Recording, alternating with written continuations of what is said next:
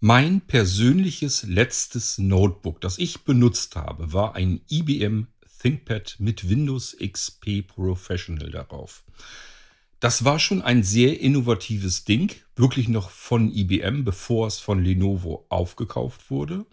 Da war so viele innovative Technik drin. Beispielsweise, wenn ich das Notebook versehentlich hätte vom Tisch fallen lassen, dann wären die Schreibleseköpfe der Festplatte der internen zurückgeschnellt, noch bevor das Notebook unten auf dem Fußboden angekommen wäre.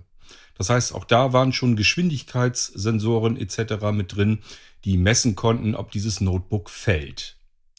Auch konnte man das Display in alle Richtungen drehen, ähm, schwenken. Also im Prinzip konnte man einmal komplett um die eigene Achse herumdrehen, dann wieder runterklappen auf die Tastatur und hatte dann damals schon ein Tablet. Und wir reden hier von Zeiten, Windows XP, bevor es ein iPad oder ähnliches gab. Also IBM war damals schon sehr weit vorne mit seinen ThinkPads und die haben sich einen guten Namen gemacht und diesen guten Namen hat der große Lenovo-Hersteller natürlich mit eingekauft. Das heißt, Lenovo baut diverse Notebooks, aber eben auch die ThinkPad-Serie weiter. Und ich behaupte steif und fest, das sind heute genau solche Notebooks wie alle anderen Notebooks auch. Es gibt eigentlich im Prinzip kaum noch Unterschiede. Die Dinger sind schlicht und ergreifend zum Wegwerfen gebaut. Wenn da irgendwas mit passiert, dann sagt sich der Hersteller, okay, wir tauschen am besten das ganze Ding einmal aus und nach der Garantie, ähm, ja, wie so oft nach mir die Sintflut. Dann muss der Anwender selber zusehen, wie er klarkommt. Wir können hier nur noch komplette Platinen austauschen.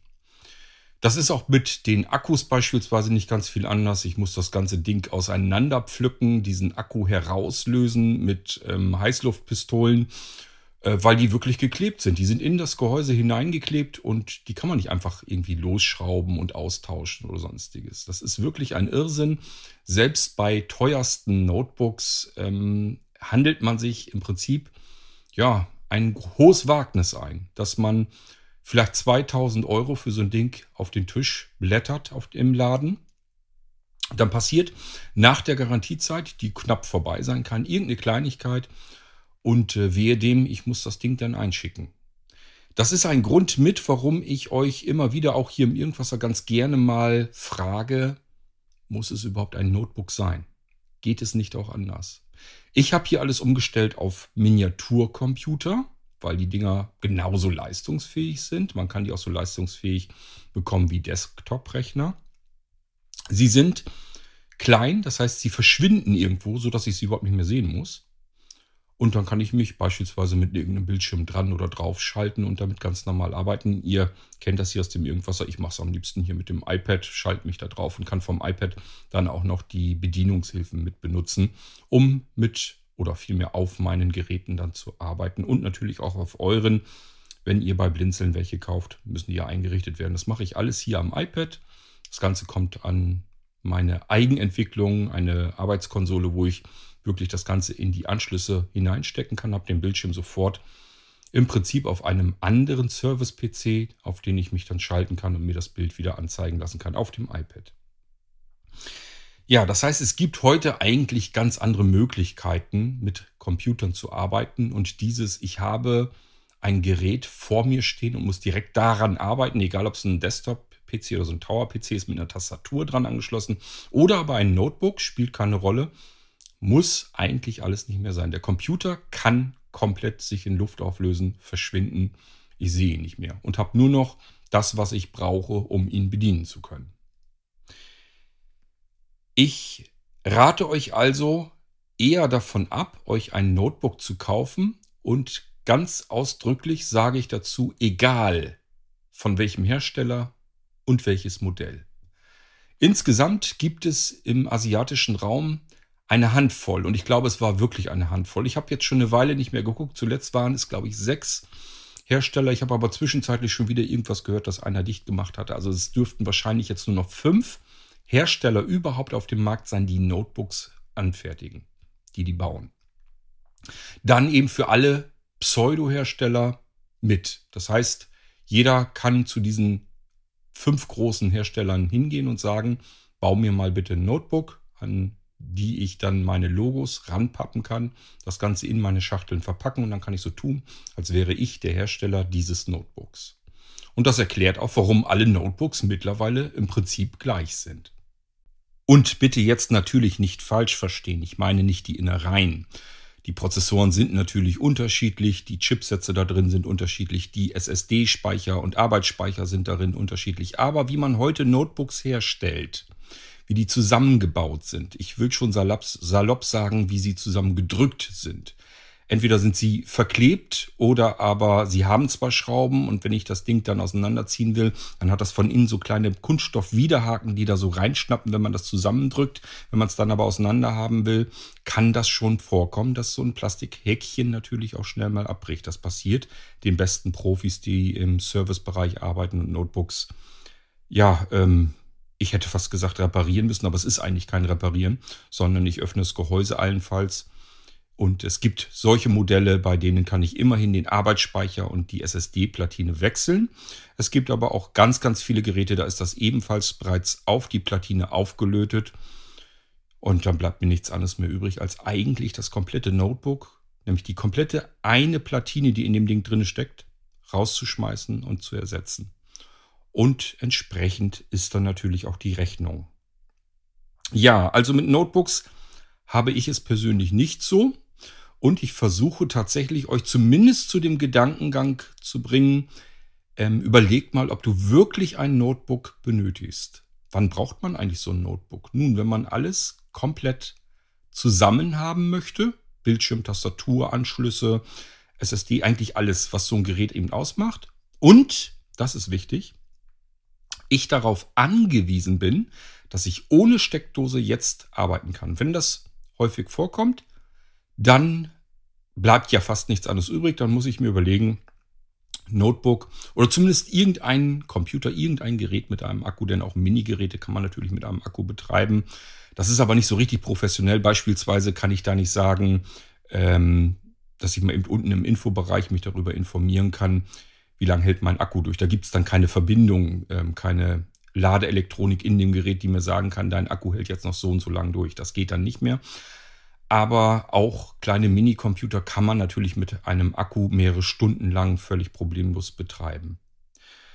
Okay, wenn es also dann doch tatsächlich ein Notebook sein muss, dann verkaufe ich persönlich euch nicht sehr gerne ein Gerät für wirklich so, keine Ahnung, 1000 Euro, 2000 Euro, ähm, weil ich damit rechnen muss. Das ist nun mal einfach so, dass das äh, nach der Garantiezeit und wenn es ganz doof läuft, wirklich knapp nach der Garantiezeit kaputt geht. Und dann geht der Ärger nämlich eigentlich los, den ich mir von vornherein erspare. Ich hatte diesen Ärger noch nicht, aber ich möchte mir den einfach ersparen, weil ich weiß, wie diese Notebooks gefertigt sind und wenn was kaputt ist, was da alles äh, abläuft. Das Gerät kann man nur noch zum Hersteller zurückschicken und wie gesagt, die können eigentlich nur letzten Endes das Gerät austauschen. Vielleicht tauschen sie nicht das ganze Gerät mit samt Gehäuse und allem drum und dran, sondern nur die Innenplatine sozusagen. Aber da ist alles drauf. Entsprechend kostet das Geld. Ja, und jetzt stellt euch mal vor, ihr gebt 2000 Euro aus und der Hersteller gibt euch 24 Monate Garantie und im 26. Monat geht das, geht das Gerät kaputt. Irgendeine Kleinigkeit bloß. So, dann wendet ihr euch zunächst mal an den Händler das wäre im idiotischsten Fall dann ich. Und ich schlage dann hier die Hände über den Kopf zusammen und frage mich jetzt toll, wie kann ich jetzt meinem Anwender am besten helfen? Ich möchte immer kulant helfen, ich möchte vor allem immer helfen und suche immer nach guten Lösungen. Das heißt, ähm, ich gehöre nicht zu den Leuten, die ein dickes Fell haben und das Ding einfach einschicken zum Hersteller, wieder dann irgendwann nach Wochen, Monaten teilweise zurückbekommen, fette Rechnung dabei und ich drücke euch das in die Hand und ihr fragt mich, du hast doch wohl ein Rad ab. Das Ding ist gerade mal zwei Jahre alt und jetzt soll ich im Prinzip den fast Neupreis nochmal bezahlen, weil irgendeine Kleinigkeit kaputt war. Ja, aber so funktioniert es dann. Das ist das, wo es dann drauf hinausläuft. Das heißt, wenn man so ein teures Gerät verkauft, muss man eigentlich auch als Händler bibbern und hoffen, dass dieses Gerät nicht kaputt geht. Aber wer weiß das vorher so genau? Früher war das nicht so schwierig. Da gab es diverse Einzelkomponenten in einem Notebook. Die konnte man getrennt, separat auswechseln. Vor allem konnte man den Akku beispielsweise einfach abziehen, neuen dran stecken, fertig. Oder aber ich kam bequem über eine Wartungsklappe an die Festplatte, später dann SSD und den Arbeitsspeicher dran. Also wenn irgendwas ist, man konnte was tun und zwar auch ich schon. Ich habe auch Notebooks etliche schon komplett zerlegt und die waren damals schon fusselig und friemelig. Gereinigt und teilweise dann eben die Sachen selbst ausgetauscht, eigentlich im Prinzip also repariert.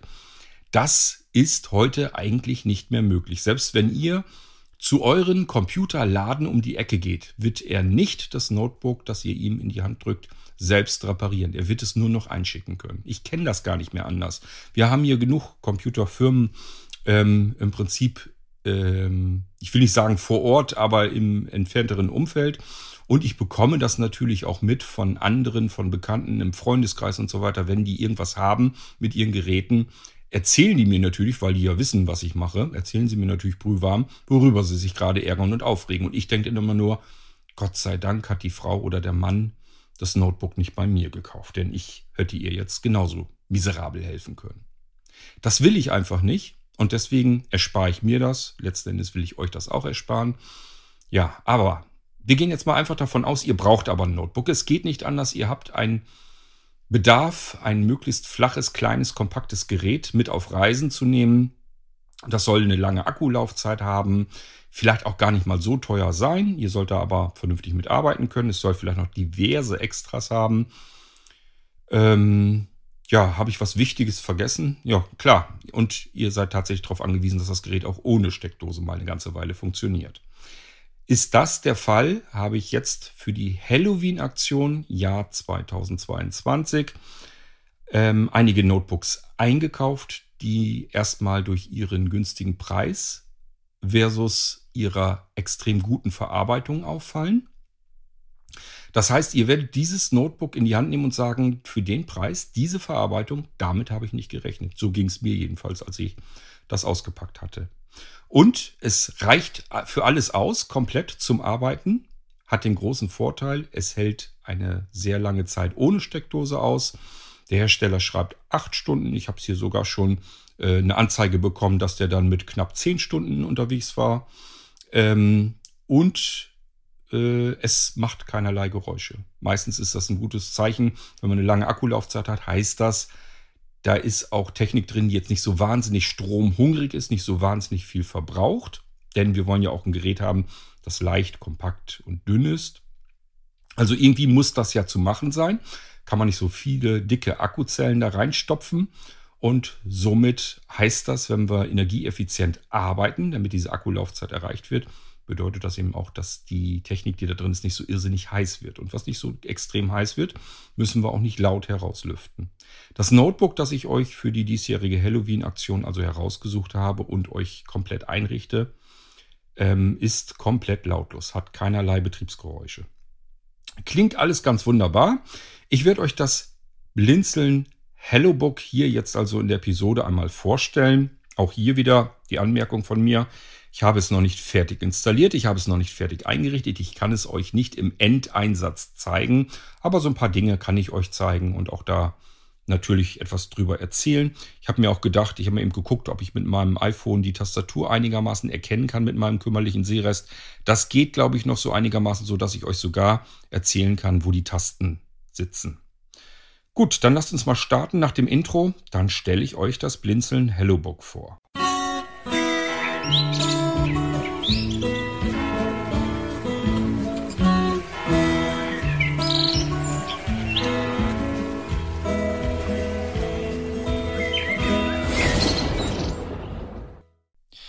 Ich lege mal das Aufnahmegerät, mein iPhone hier ein bisschen zur Seite, denn ich brauche hier freie Hände. So ein Notebook, ähm, ja, das muss man vernünftig in die Hand nehmen, damit es nicht runterfällt.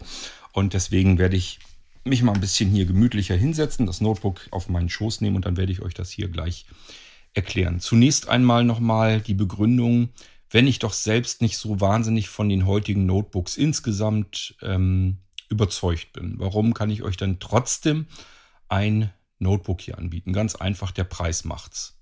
Wenn ihr ein Gerät, ein Notebook bei Blinzen bestellt und das kostet 1500 oder 2000 Euro, das heißt, ihr habt euch schon was Anständiges ausgesucht, dann habe ich hier trotzdem ein hauchdünnes Gerät, von dem ich weiß, wenn da irgendwas kaputt geht, gibt's Ärger. So, da habe ich keine Lust zu, weil ähm, wir bei Blinzeln jetzt auch nicht so groß sind, dass wir notfalls mal eben sagen können, okay, dann bezahlen wir unserem Anwender mal eben ein neues Notebook für 1500 Euro. Das können wir auch nicht tun. Mir bleibt also in solch einem Fall gar nichts anderes übrig, wenn da was mit ist, es genau wie alle anderen Händler auch zum Hersteller hinzuschicken, wenn es dann irgendwann hoffentlich heile wieder zurückkommt, dem Anwender in die Hand zu drücken und ähm, die Rechnung vom Hersteller eben auf das Notebook draufzulegen und zu sagen, ich will da jetzt nichts dran verdienen, aber ähm, ich kann es auch nicht ändern. Die Rechnung vom Hersteller ist entsprechend hoch, weil die natürlich das ganze Ding im Inneren ausgewechselt haben. So, und ich weiß jetzt schon, von euch gibt es einige, die sind von bestimmten Marken dann überzeugt. Die sagen ja bei HP zum Beispiel, das ist gute Qualität. Oder bei Lenovo, das ist sehr gute Qualität. Oder so ein Asus, super Ding ist das. Nein, vergesst es. Es ist alles im Prinzip der gleiche Kram. Ich sage ja, es kommt von einzelnen wenigen Herstellern, die überhaupt Notebooks noch anfertigen. Und die Dinger sind alle auf die gleiche Weise verbaut. Und auch, ähm, ich weiß, es es einige gibt, die so einen bestimmten deutschen Business-Hersteller ähm, äh, dann favorisieren. Das ist auch nicht besser. Ich habe hier eine Frau, ähm, die ist Unternehmerin und hat bei einer Firma ein sehr, sehr teures Notebook. Die kosten dann so wirklich über 2000 Euro gekauft von einem deutschen Pseudo-Hersteller. Der baut die natürlich auch nicht selber, sondern lässt sie anfertigen, weil man eben davon dann überzeugt ist. Die sind teuer, die sind in Deutschland zusammengesetzt angeblich und äh, der Service und so weiter, das muss ja alles stimmen. Genau, sie hatte eben auch ein Notebook, das hat ein paar Wochen, ein paar Monate gehalten, dann ging es kaputt hat es äh, zu dem Händler hingebracht, der hat es eingeschickt, dann dauert das eine Weile, bis es zurückkommt. Was ist los? Dieser Hersteller, der Pseudo-Hersteller, hat die ganze SSD platt gemacht.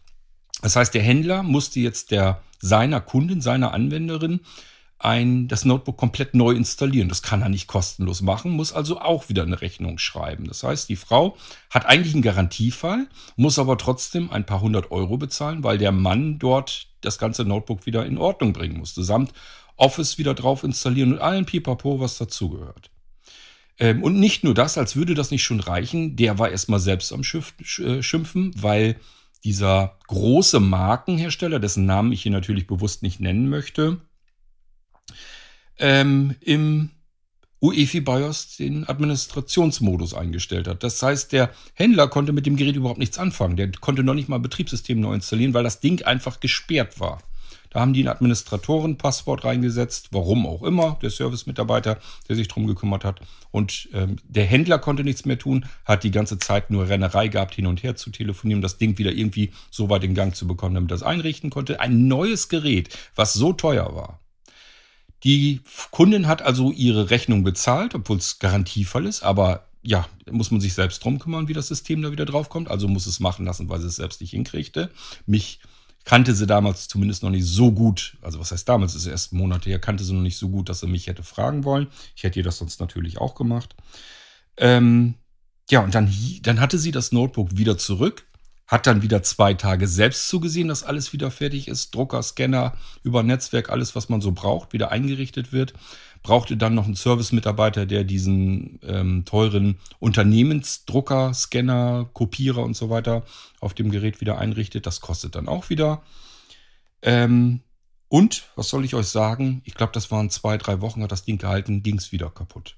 Konnte es nochmal einschicken. Ihr könnt euch vorstellen, was diese Frau eigentlich für einen Hass jetzt mittlerweile auf diesen Hersteller hat, auf den Händler, eigentlich auf alle, die mit diesem Notebook irgendwie was zu tun haben. Und ich wische mir hier wirklich mit dem trockenen Ärmel den Schweiß von der Stirn und sage, Gott sei Dank hat das Notebook nicht von mir gekauft. Ganz ehrlich, ich hätte ihr dieses Notebook aber auch nicht verkauft, weil ich genau diese Probleme nicht haben möchte. Ich möchte hier mit Freude und Spaß an der Sache arbeiten und das sind alles Dinge, die machen überhaupt keinen Spaß. So, Deswegen, also alles mal so ein ganz kleines bisschen als Hintergrundinfo, warum ich eigentlich äh, so fürchterlich mich wehre, den Menschen Notebooks anzubieten. Haben andere natürlich keine Skrupel, weil die sich sagen, Herstellergarantie habe ich dann ja nichts mit zu tun, kann ich einschicken, wird fertig gemacht, gut ist. Und nach der Garantie hat halt der Kunde das Problem. Das kann ich nicht. Ich bin so nicht drauf. Ich kriege das so nicht hin. Wenn das Gerät zwei Jahre Garantie hat und ihr habt es nach zwei Jahren und zwei Monaten kaputt und sagt mir, ey Kurt, das Ding war doch so teuer, warum ist denn das jetzt kaputt? Was können wir denn da machen? Dann muss ich irgendwie gucken, wie kann ich euch helfen. Weiß aber, der Hersteller lässt mich im Stich. Der wird mir nichts kulanterweise ähm, austauschen kostenlos. Das muss ich dann übernehmen. Das Einzige, was ich mir dann so vorstellen kann, ist, ähm, dem Kunden dann zu sagen, lass uns irgendwie halbe halbe machen oder sowas. Aber schon da, das ärgert mich eigentlich tierisch, weil das bedeutet, dass ich im Prinzip dieses, dieses Gerät dann komplett für nichts und wieder nichts ähm, angeboten habe und im Nachhinein noch bestraft werde dafür, dass ich ein Notebook verkauft habe und eingerichtet habe. Auf unsere Geräte kommt so viel Arbeit drauf, so viel Zeit, die ich investiere und das ist dann immer alles futsch. Ich habe da keine Lust zu. So, und jetzt kommen wir endlich zu unserem HelloBook zu sprechen, warum ich euch dennoch ein Notebook anbieten kann. Es liegt einfach daran, dass hier die Qualität so gut ist, dass ich damit einverstanden bin. Das heißt jetzt nicht, dass das alles nicht hierfür zutrifft. Trifft hier genauso zu. Das Ding ist genauso zusammengepappt. Es ist hauchdünn. Hier sind nirgendwo großartig, na gut, hier sind Schrauben, aber die helfen mir nicht ganz viel. Ich weiß jetzt schon, wenn ich da reingucke, ist das eine Platine. Und da ist ein Akku verklebt an dem Gehäuse das mit dieser Platine verbunden ist, mit der einen Platine und auf dieser Platine ist der Arbeitsspeicher drauf verlötet, ist der Prozessor drauf verlötet. Das Passivkühlsystem steckt da drauf. Ähm, ja, und im Prinzip war es das. Dann gehen noch ein paar Strippen zu den Anschlüssen hin, beziehungsweise äh, wird ein Teil der Anschlüsse wird auf der einen Seite wird direkt an der Platine aufgelötet sein.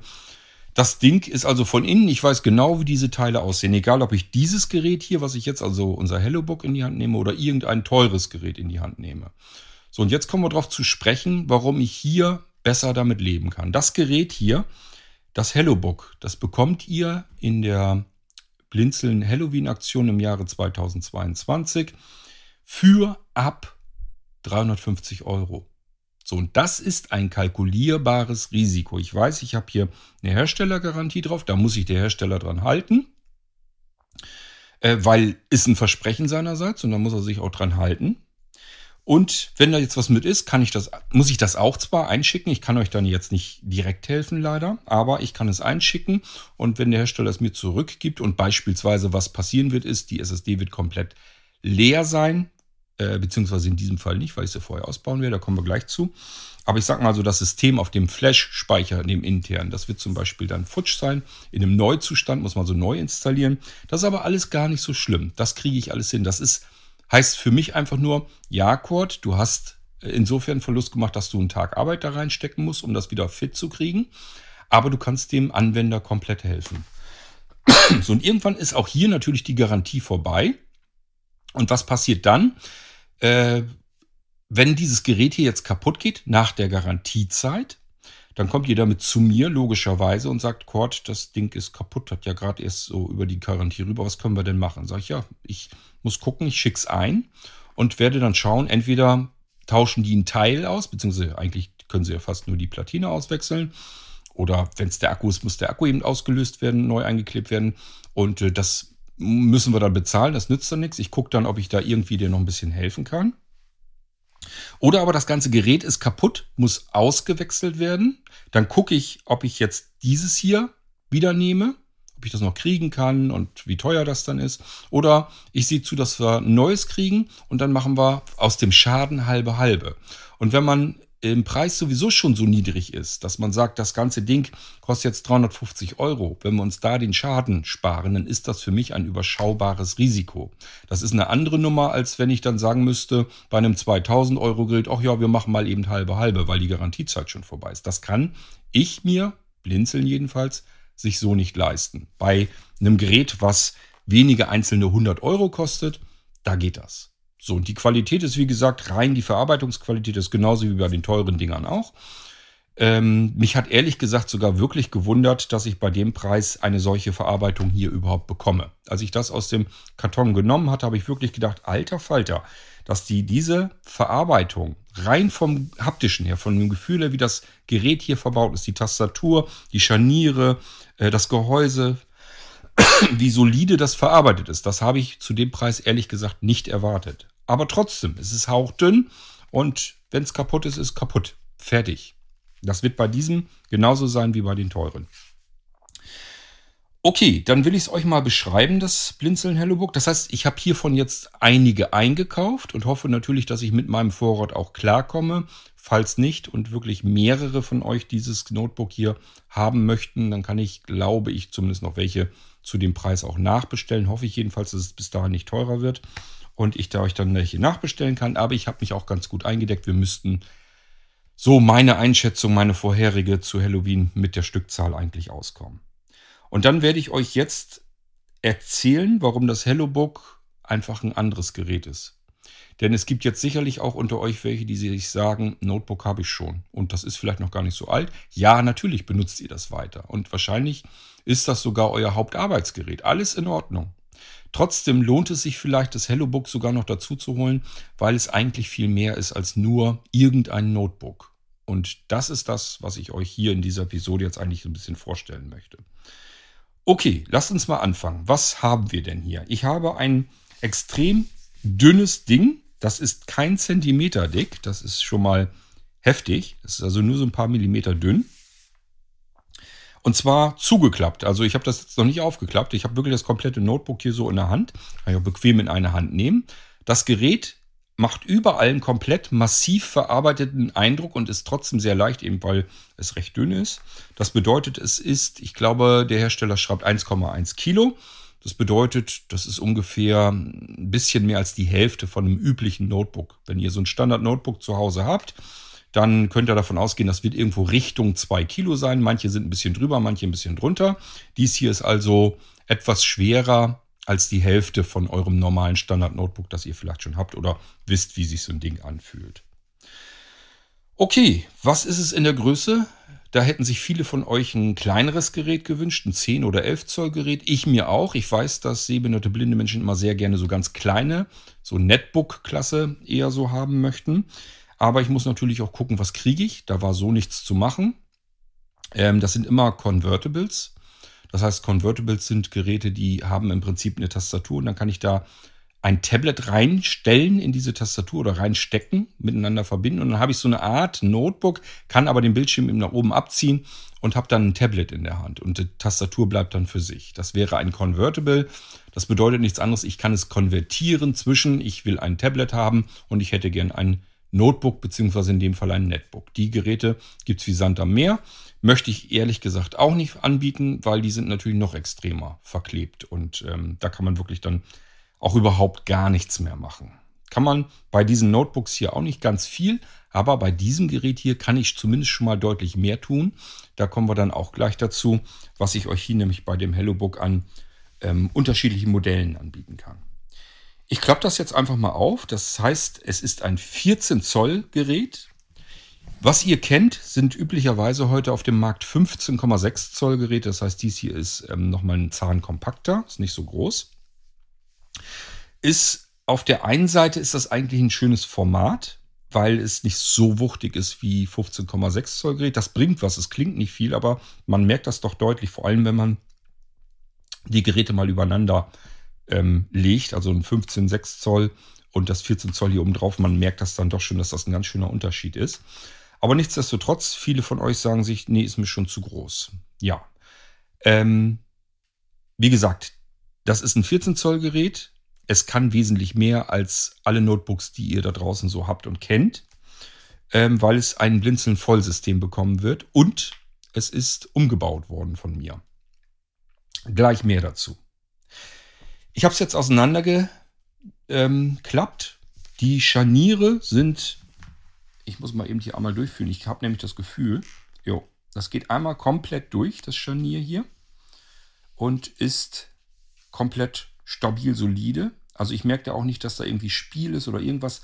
Ich habe ja schon gesagt, mich hat wirklich sehr gewundert, dass ich zu dem Preis solch eine Verarbeitung in, an die Hände bekomme. Ähm, und deswegen hatte ich mir dann gesagt, okay, der Preis ist in Ordnung, das Risiko, wenn mal was passiert, ist kalkulierbar für mich.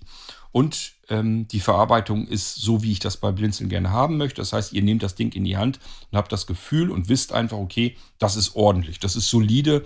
Da hat Kurt jetzt nicht das billigste Plündending irgendwie genommen, sondern das ist ein vernünftiges Gerät zu einem sehr günstigen Preis und alles stimmt soweit. Okay, Ähm, wenn man diese ganz dünnen Geräte hat, dann nennen die sich üblicherweise nicht mehr Notebook, sondern Ultrabook. Und Ultrabooks haben eine andere Eigenschaft, jedenfalls ist das ganz oft so. Sie sind so ein bisschen sparsam mit den Anschlüssen. Das ist bei diesem Gerät leider auch so. Ist jetzt nicht eine Katastrophe, aber ich finde es immer ein bisschen komisch, dass man bei den Ultrabooks immer so ein bisschen sparsamer mit den Anschlussmöglichkeiten ist. Wir gehen mal an der rechten Seite des Notebooks, natürlich da, wo die Tastatur, also die Unterfläche ist, da gehen wir mal von hinten nach vorne lang und dann fühlen wir direkt hinten Richtung Scharnier einen USB-Anschluss. Da haben wir schon mal den ersten. Das ist USB 2.0. Das ist auch nicht zu ähm, verachten. Also wenn ihr jetzt sagt, was soll ich mit USB 2.0 auf der anderen Seite, habt ihr USB 3.1. Ist also nicht das Problem.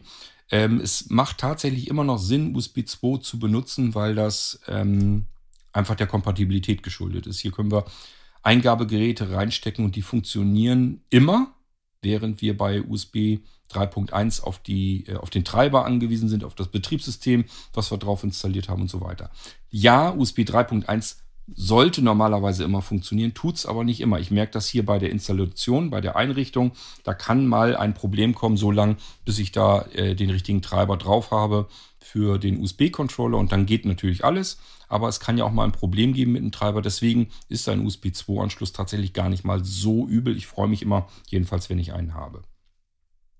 Wir können hier den USB 2-Anschluss, diesen einen auf der rechten Seite, natürlich vervielfältigen. Das ist ja nicht das Problem. Wir haben bei Blinzeln einmal den Nano USB-Port Multiplikator. Das heißt, das ist ein kleines Kästchen, stecke ich direkt in den Anschluss und dieses Kästchen wiederum hat drei weitere Anschlüsse. Beziehungsweise hier können wir ja direkt mit einem USB 2-Ding reingehen. Dann hat er sogar vier Anschlüsse.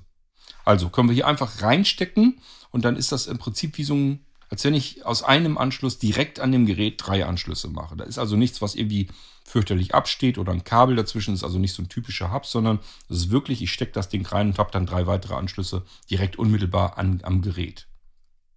Also gar nicht so schlimm. Ähm, und somit kommen wir mit dem einen Port auf der rechten Seite ganz gut aus. Ein Stückchen weiter fühlt sich das ein bisschen komisch an, kann man schlecht einschätzen. Es handelt sich hierbei um eine HDMI-Buchse. Wenn ihr jetzt das erste Mal drüber fühlt, dann werdet ihr sagen, Moment mal, dafür ist aber sehr, sehr klein. Richtig, eine vollständige HDMI-Buchse hätte hier nämlich gar nicht gepasst. Die wäre zu dick, zu groß gewesen. Das Gerät hier ist so dünn, dass hier eine normale Standard-HDMI-Buchse nicht mehr hineingepasst hätte. Von LAN und so weiter, also Netzwerk brauchen wir gar nicht zu sprechen. Deswegen ähm, ist das hier Mini-HDMI. Hier brauchen wir also entweder einen Adapter oder ein komplettes Kabel, was von Mini-HDMI wieder an einen normalen HDMI-Anschluss geht, damit wir dieses Gerät hier ganz normal an irgendeinem anderen Bildschirm anschließen können. Es kann dann ein Beamer sein, ein großes TV-Gerät, ein großer äh, Computerbildschirm. Wenn wir sagen, mit unserem 14 Zoll Gerät, das ist für unterwegs, ist der kleine Bildschirm ganz okay aber ich will vielleicht auch mal einen, einen Film in groß gucken können. Äh, das Ding hier ist äh, Full HD tauglich, ist also alles kein Thema. Können wir hochauflösende Filme und so weiter natürlich ruckelfrei wunderbar drauf schauen. Aber wir müssen das eben hier über HDMI herausholen, also über Mini-HDMI. Gut, dann gehen wir ein Stückchen weiter und merken, hier ist ein kleines Löchli. Und nur, dass ihr eine Vorstellung wie dünn das eigentlich ist, das ist ein 3,5 mm Klinkenanschluss und der hat nach oben und unten, also ich sag mal nach oben hin in diesem Gehäuse und nach unten hin, äh, da ist vielleicht noch ein oder zwei Millimeter. Nee, das sind keine, das sind auch nicht mal zwei. Ich schätze mal, es ist wirklich nur noch ein Millimeter bis zum Gehäuserand. So flach ist das ganze Ding hier. Ist also sehr dünn. Aber trotzdem, Dadurch, dass es so dünn ist, hat man hier natürlich vernünftiges Material genommen. Das ist also trotzdem solide. Hier wabbelt nichts oder so. Es gibt einem nirgendwo das Gefühl, man hätte es hier mit einem Billiggerät oder so zu tun. Das Einzige, was hier günstig ist, ist der Preis. Gut, wir gehen weiter. Nach vorne passiert hier jetzt nichts mehr. Das war es schon mit unseren Anschlüssen auf der rechten Seite. Ich gehe jetzt vorne entlang. Hier tut sich auch nichts mehr, außer dass in der Mitte so eine leichte Einkerbung ist. Die ist einfach nur dazu gut, damit ich ein bisschen einfacher und bequemer das Display hochklappen kann. Das riecht mich bei manchen Notebooks ein bisschen auf. Da weiß man immer nicht, wie äh, kann ich das Display am besten anpacken.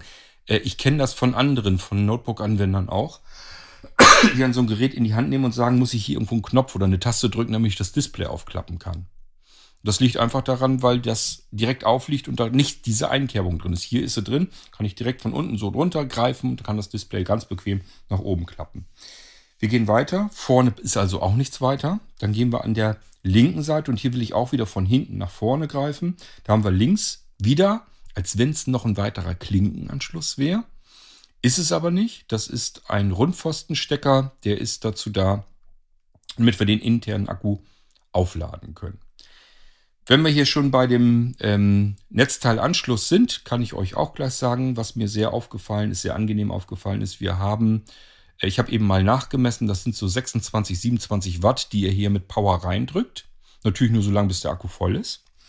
Und das bedeutet, wir haben binnen kürzester Zeit den Akku wieder aufgeladen. Also ich habe eben ähm, geguckt, da hatte ich noch fünf Stunden Akkulaufzeit, habe dann das Netzteil reingedrückt und da hat er mir dann sofort gesagt, das sind jetzt noch 25 Minuten, bis ich deinen Akku voll habe. Und wenn er voll ist, dann haben wir hier so ungefähr acht Stunden, meist ist ein bisschen drüber.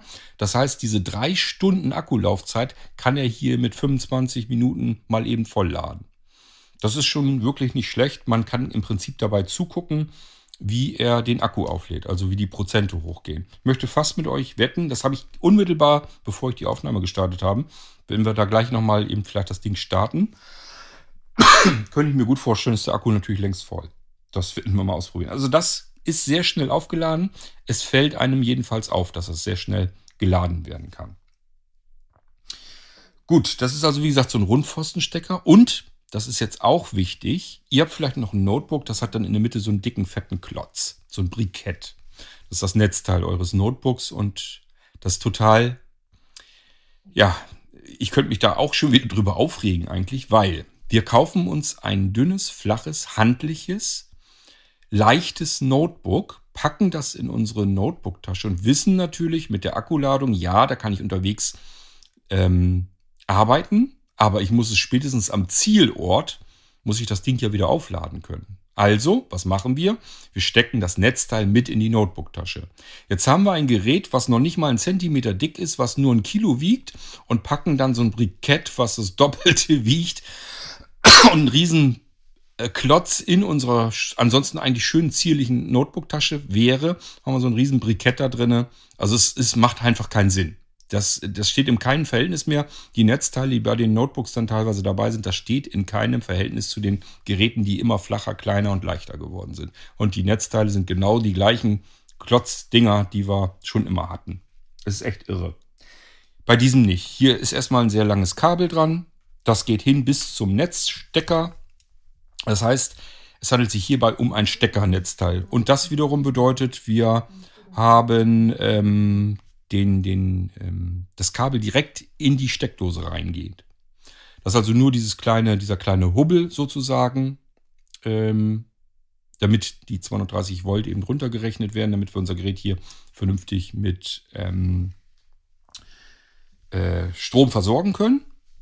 Und das ist ein sehr kleines, kompaktes Netzteil. Das heißt, das können wir mit in die Notebook-Tasche tun, ohne dass das jetzt so einen riesen Klotz ergibt.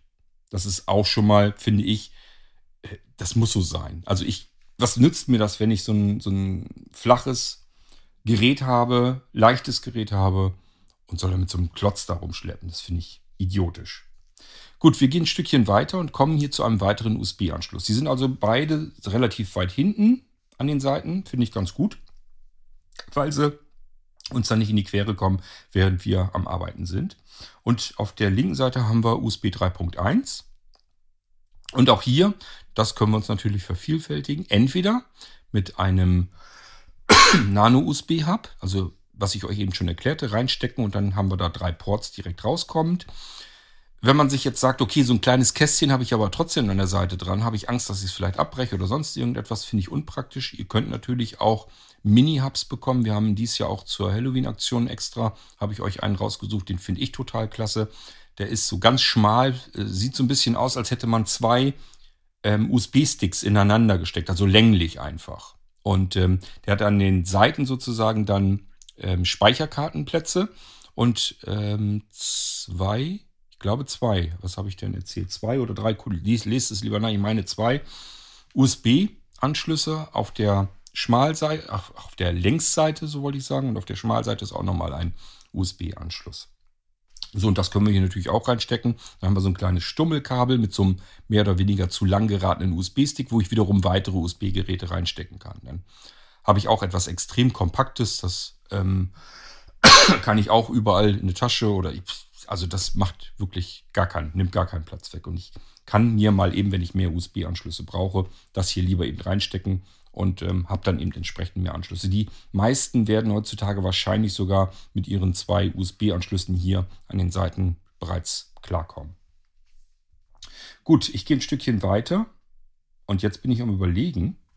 Ich habe euch nämlich schon wieder Blödsinn erzählt. Äh, auf der linken Seite, neben dem USB-Anschluss, da ist der Mini-HDMI. Das merke ich gerade, das ist nämlich ein Unterschied, den, den fühle ich. Also auf der linken Seite ähm, neben dem USB-Anschluss, der relativ weit hinten sitzt. Da ist der Mini-HDMI-Anschluss. Jetzt fragt man sich natürlich, was ist auf der rechten Seite? Was war das dann? Ganz einfach, ich habe hier die Einkerbung falsch verstanden. Das ist dann ein Speicherkartenslot. Da könnt ihr eine MicroSD, also üblicherweise sagt man heutzutage auch TF-Karte, hineinstecken. Die rastet dann richtig ein und dann könnt ihr mit dem Speicherkartenslot hier arbeiten. Schön. Dann gehen wir an der linken Seite weiter dran und da passiert dann auch nichts mehr. Nach vorne hin wird diese Seite immer noch ein bisschen schmaler. Das heißt, nach ganz vorne hin haben wir es eigentlich, das, das geht noch so ein bisschen spitz zu auch noch. Ähm, und dann haben wir eigentlich nur noch eine Kante hier. Also da ist dann gar keine Schmalseite mehr, wo man irgendwie einen Anschluss einbauen könnte oder sonstiges. So, ich fühle mal eben an der Hinterseite lang. Da ist aber nichts mehr, das weiß ich. Und unten drunter haben wir vier ordentliche runde Gummignubbel drunter. Das heißt, das Ding steht sehr schön stabil und rutschfest. Auch so, dass es so ein ganz leicht bisschen angeschrägt ist. Das heißt, wir können hier vernünftig ergonomisch drauf arbeiten. Ähm, das Display, da ist natürlich auch jetzt nichts dran, hat aber auch überall diese Gumminoppen, damit das nicht auf der Tastatur irgendwie aufliegt. Also es ist, ich sag ja, eigentlich ein solides, schickes Gerät, muss ich wirklich so sagen. Die der, der, der Bildschirm ist entspiegelt. Das heißt, wenn wir hier im Hellen arbeiten und haben vielleicht noch guten Sehrest, dass wir mit dem Display arbeiten, dann äh, stört uns die, die Lichteinstrahlung nicht, das spiegelt nicht so dolle. Und ähm, auch das ist, denke ich, in der Preisklasse eher absolut unüblich. Das sind alles Dinge, mich persönlich haben die wirklich gewundert, als ich das Ding ausgepackt habe. So, dann haben wir unten drunter, das könnt ihr wahrscheinlich gar nicht mal so richtig fühlen. Aber man merkt das so ein bisschen, ist ein ganz kleiner, winzig kleiner Spalt einmal so ein bisschen drumrum. Und da sind winzig kleine Schräubchen. Bitte dreht die nicht raus. Das, wenn euch die verloren gehen, das, die findet ihr nie wieder. Die sind wirklich absolut winzig. Das ist so ähnlich wie die Schräubchen, die man so in Brillenscharnieren hat. Also da braucht man schon Feinmechanikerwerkzeug. Das ist aber tatsächlich noch eine Wartungsklappe. Die ist zwar nicht für besonders viel geeignet, nämlich nur um eine SSD-Platine dort einzubauen. Die habe ich natürlich gleich als erstes geöffnet und geguckt, Kurt, kriegst du das denn selbst hin mit deinem kümmerlichen Seerest? Schaffst du das alles noch? Und ich muss auch sagen, ja, kriege ich hin. So, und das macht den Unterschied aus. Das heißt, ihr habt die Möglichkeit, dieses Gerät hier ohne SSD-Platine zu bestellen. Dann kann ich euch nur das System hier auf dem Flash-Speicher, der innen drin ist, ähm, fertig installieren. Es ist allerdings ein sehr schneller Flash-Speicher, also man kann hier schon ordentlich mitarbeiten. Es ist 64 GB Flash drin und äh, da passt also das Betriebssystem gut vernünftig drauf.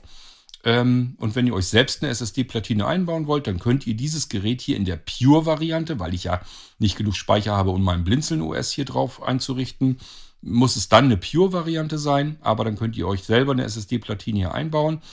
Ähm, das handelt sich hier um eine M.2 SSD-Platine, die ihr hier reinbauen könnt. Das ist verstellbar. Das heißt, ihr könnt Modelle 2280, 2260, 2240, 2230 hier einbauen. Die wird auch fest verschraubt. Und wie gesagt, die Halterung ist so variierbar. Die kann man losschrauben und dann kann man die in der Größe eben variieren und entsprechend diese SSD-Platinen einbauen. Wer von euch das nicht vernünftig kann, also das gar nicht so gewohnt ist, ähm, mit Hardware herumzuschrauben, dann lasst es lieber sein. Also ich habe mir geschworen, ich habe hier eigentlich die kürzeren SSD-Platinen, die hätte ich hier sonst ganz gerne verarbeitet, weil ich die schon hier liegen habe auf Lager. Ähm, aber ich habe ähm, mir diese Halterung einmal losgeschraubt und habe dann gedacht, die Schraube kriege ich dann nie wieder rein. Habe ich dann doch zum Glück wieder reingekriegt, aber ich habe mir geschworen, okay, Es bleibt auf der Voreinstellung, das heißt, da kommen 2280er Platinen rein. Ähm, und die kann ich euch also hier einbauen, ohne dass ich da ein Problem mit kriege. Das bedeutet, das HelloBook bekommt ihr als Pure-Variante. Dann ist nur ein fertig installiertes Windows 10 drauf. Mit allem Komfort, was man so braucht. Das heißt, Screenreader läuft, ähm, diverse Extras funktionieren. Ähm, ihr könnt euch mit jedem anderen Gerät hier natürlich draufschalten. Allein schon, weil ich ja auch aus der Ferne auf dem Dingern arbeiten möchte. Ähm, ihr habt ähm, das Ding blendfrei. Äh, Screenreader hatte ich schon gesagt. Ähm, vergrößerten Mauspfeil.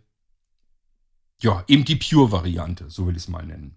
Wenn ihr also sagt, ist mir eigentlich sogar recht, denn ich will von Cord da nichts drauf irgendwie eingerichtet, installiert haben. Ich will einfach nur ein ganz normales Windows. Das sollte natürlich schon starten, laufen, Screenreader mit mir plappern, damit ich loslegen kann. Aber ansonsten soll es ein sauberer, sauberes Windows sein, ohne irgendwelche Erweiterungen. Ist mir ganz recht, dann könnt ihr dieses Gerät so bestellen. Dann ist es das für 350 Euro. Ähm, das heißt, ihr habt ein gutes, ordentliches Notebook für einen kleinen Kurs, fertig eingerichtet mit Bedienungshilfen ich sage ja, die ganze VNC, äh, der VNC-Dienst und so weiter, ist auch alles fertig konfiguriert. Ihr könnt euch vom Smartphone aus, also auch iPhone, Android spielt keine Rolle, vom Tablet aus, iPad, ähm, von jedem anderen Computer aus, von Mac, wie auch immer, könnt ihr euch direkt hier drauf schalten, aus der Ferne, übers Netzwerk. Oder, wenn ihr VPN eingerichtet habt, natürlich auch übers Internet. Ähm, könnt ihr euch direkt hier auf das Gerät draufschalten, ohne dass ihr hier irgendetwas machen müsst. Was ich auch drauf haben werde, ist ähm, unsere AppX-Fernbedienung, den Fernbedienungsempfänger.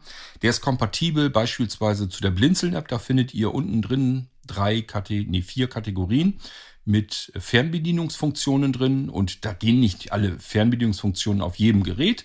Das wird bei einer Pure Edition erst recht nicht sein, weil ja das ganze Zeug, was ich normalerweise euch hier einrichte, unter Blinzeln OS hier nicht drauf sein kann. Ich habe nicht genug Platz, habe ich euch ja erzählt. So, wenn ihr euch sagt, ich möchte aber das Vollsystem von Blinzeln haben mit allem Pipapo, weil das soll nicht nur ein Notebook sein, sondern das soll eine richtig schöne Multimedia-Maschine sein mit allem, äh, was ähm, mir so irrsinnig viele Vorteile bringt, wenn ich sehblind und blind bin. Da kommen wir ja gleich nochmal drauf zu sprechen. Dann könnt ihr dieses Gerät von mir auch bekommen. Mit eingebaut. 128 GB SSD, 256 GB SSD, 512 GB SSD, 1 Terabyte SSD, also 1024 GB. Könnt ihr von mir bekommen. Plus, müsst ihr mal dazu rechnen, die 64 GB. Dann mache ich folgendes das Arbeitssystem, mit dem ihr arbeitet, wo das Gerät drin startet, das wird natürlich auf der Hochleistungsplatine, die ich euch hier einbaue, laufen, damit wir noch mehr herausholen können aus dem Gerät. Das, äh, der interne 64 GB große Speicher, der Flash-Speicher, den nehmen wir dann für das Zweitsystem, also für das Notfallsystem. Notfallsystem klingt so ein bisschen, als wenn das abgespeckt wird. Das Notfallsystem ist im Prinzip nichts anderes als ein sauber, puristisches ähm, Windows 10. Da habt ihr aber die Möglichkeit, darüber dann zu starten, ähm, das Einklick-Sicherungssystem, damit ihr eine Sicherung wiederherstellen könnt.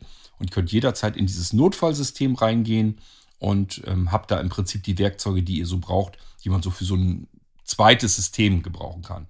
Um beispielsweise das erste System wieder in Gang zu setzen, wenn ich da irgendwas mich verzettelt habe. Das ist auch schon eine Besonderheit. Ich habe euch das schon ein paar Mal erklärt. Bei Blinzeln heißen die Systeme, die direkt auf die SSD installiert sind, V1-Systeme. V1 bedeutet bei Blinzeln nichts anderes als herkömmlich. Herkömmliche Installation. So wie ich ein Windows im Handel auf ein Gerät installiert bekomme, direkt auf die SSD, das gibt es bei Blinzeln natürlich auch weiterhin, nennt sich hier V1. Dann haben wir noch zusätzliche zusätzliche Systeme, die kommen in, werden in eine virtuelle Festplatte, in ein virtuelles Laufwerk installiert, das während des Bootvorgangs des Gerätes als reales Laufwerk wieder eingehängt wird. Das ist ein bisschen schwierig, euch das genau zu erklären. Ich sage euch immer wieder dazu, das ist kein Voodoo-Zauber, sondern das ist in Microsoft Windows eingebaut. Das benutzt halt nur niemand. Ich benutze es sehr gerne mit, weil wir dadurch, dadurch natürlich irrsinnige Vorteile bekommen, wenn wir mit diesen V2-Systemen arbeiten.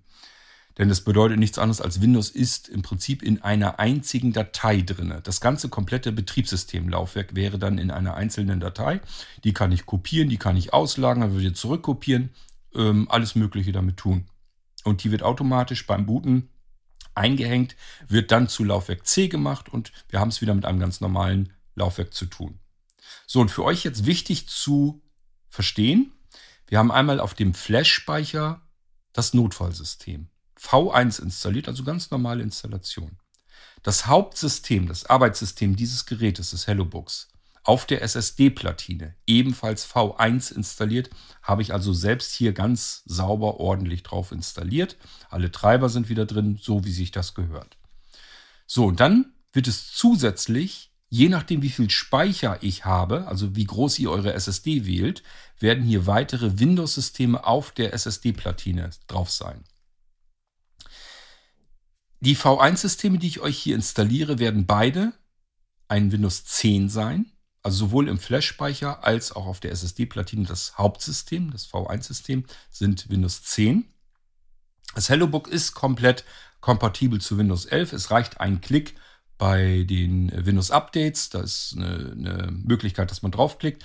Dann guckt er einmal nach und sagt, alles klar, ich bin bereit. Jetzt können wir loslegen mit Windows 11. Und dann habt ihr euer Windows 10, was ich euch hier installiert habe, übertragen in Windows 11. Dabei werden Programme, Einstellungen und so weiter für gewöhnlich übernommen. Kann natürlich immer ein bisschen was dabei passieren, macht es also nicht, wenn es nicht nötig ist. Aber wenn ihr gerne lieber Windows 11 als Hauptarbeitssystem haben möchtet, ist das, seid ihr da ein, zwei Klicks von entfernt. Geht auch alles vollautomatisch, braucht ihr euch äh, nicht drum zu sorgen, dass das irgendwie nicht funktionieren würde. Aber wir haben es ja mit einem V3 zu tun. Ein HelloBook V3. Und das bedeutet, wir müssen das gar nicht. Wenn ihr jetzt sagt, Windows 11 würde ich ja schon ganz gerne mal ausprobieren. Und ich habe ja auch Bedenken, in ein paar Jahren ist Windows 10 wieder tot, dann bleibt mir gar nichts anderes übrig, dann muss ich wechseln. Und das geht hier ja eben alles. Ihr könnt hier auf den V1-Systemen, also das, was hier als Windows 10 normal als Arbeitssystem und Notfallsystem installiert ist, könnt ihr, wie gesagt, dran klicken und sagen, machen wir mal ein Windows 11 hier draus. So, ihr könnt bis dahin, wenn das nicht nötig ist, würde ich es nicht machen. Es gibt Nachteile für Sehbehinderte und Blinde in Windows 11. Ähm, wenn ihr das nicht wollt, wollt aber trotzdem schon mal gerne mit Windows 11 arbeiten, ist das kein Problem. Ihr wechselt einfach rüber in die V2-Arbeitsumgebung und sagt dort, starte mir dieses Gerät bitte mal mit Windows 11. Das heißt, wir haben hier ein barrierefreies Multi-Boot-System drauf. Direkt auf dem Desktop findet ihr dann drauf, ähm, starte äh, Windows 11 oder starte Windows Notfallsystem oder starte Windows 10 oder starte Windows 10 Setup oder starte Windows 11 Setup. Das wären dann zwei Laufwerke. Könnt ihr euch selbst mal dran versuchen. Könnt ihr selbst mal ein Windows installieren. Ich habe euch das dann vorinstalliert, soweit bis dass ihr ähm, beim Starten den Screenreader von Windows, den Narrator zuschalten könnt und dann könnt ihr den Rest der Installation selbst abschließen. Habt da mal selbst ein Windows installiert. Das lege ich euch hier mit drauf dann, wenn ich genug Speicherplatz habe, wenn die SSD-Platine groß genug ist, als V2-Systeme. Heißt im Umkehrschluss, ich habe hier ein Gerät und habe ganz viele Geräte in diesem Gerät. Nämlich mindestens vier werde ich euch drauf packen. Einmal zwei V1 Hauptsysteme, das Notfallsystem und das Arbeitssystem, und zwei ähm, V2-Systeme. Da will ich nämlich wenigstens zumindest ein weiteres Windows 10 gerne drauf haben und ein Windows 11. So, ich hoffe, das könnt ihr so ein bisschen nachvollziehen. Es ist nicht so einfach, ist mir schon klar. Sagt euch einfach, okay, sind schon mal mindestens vier voneinander unabhängige Windows-Systeme ähm, drauf. Und zwischen diesen kann ich barrierefrei mit einem Enter-Tastendruck hin und her schalten. So, das wird hier alles drauf sein.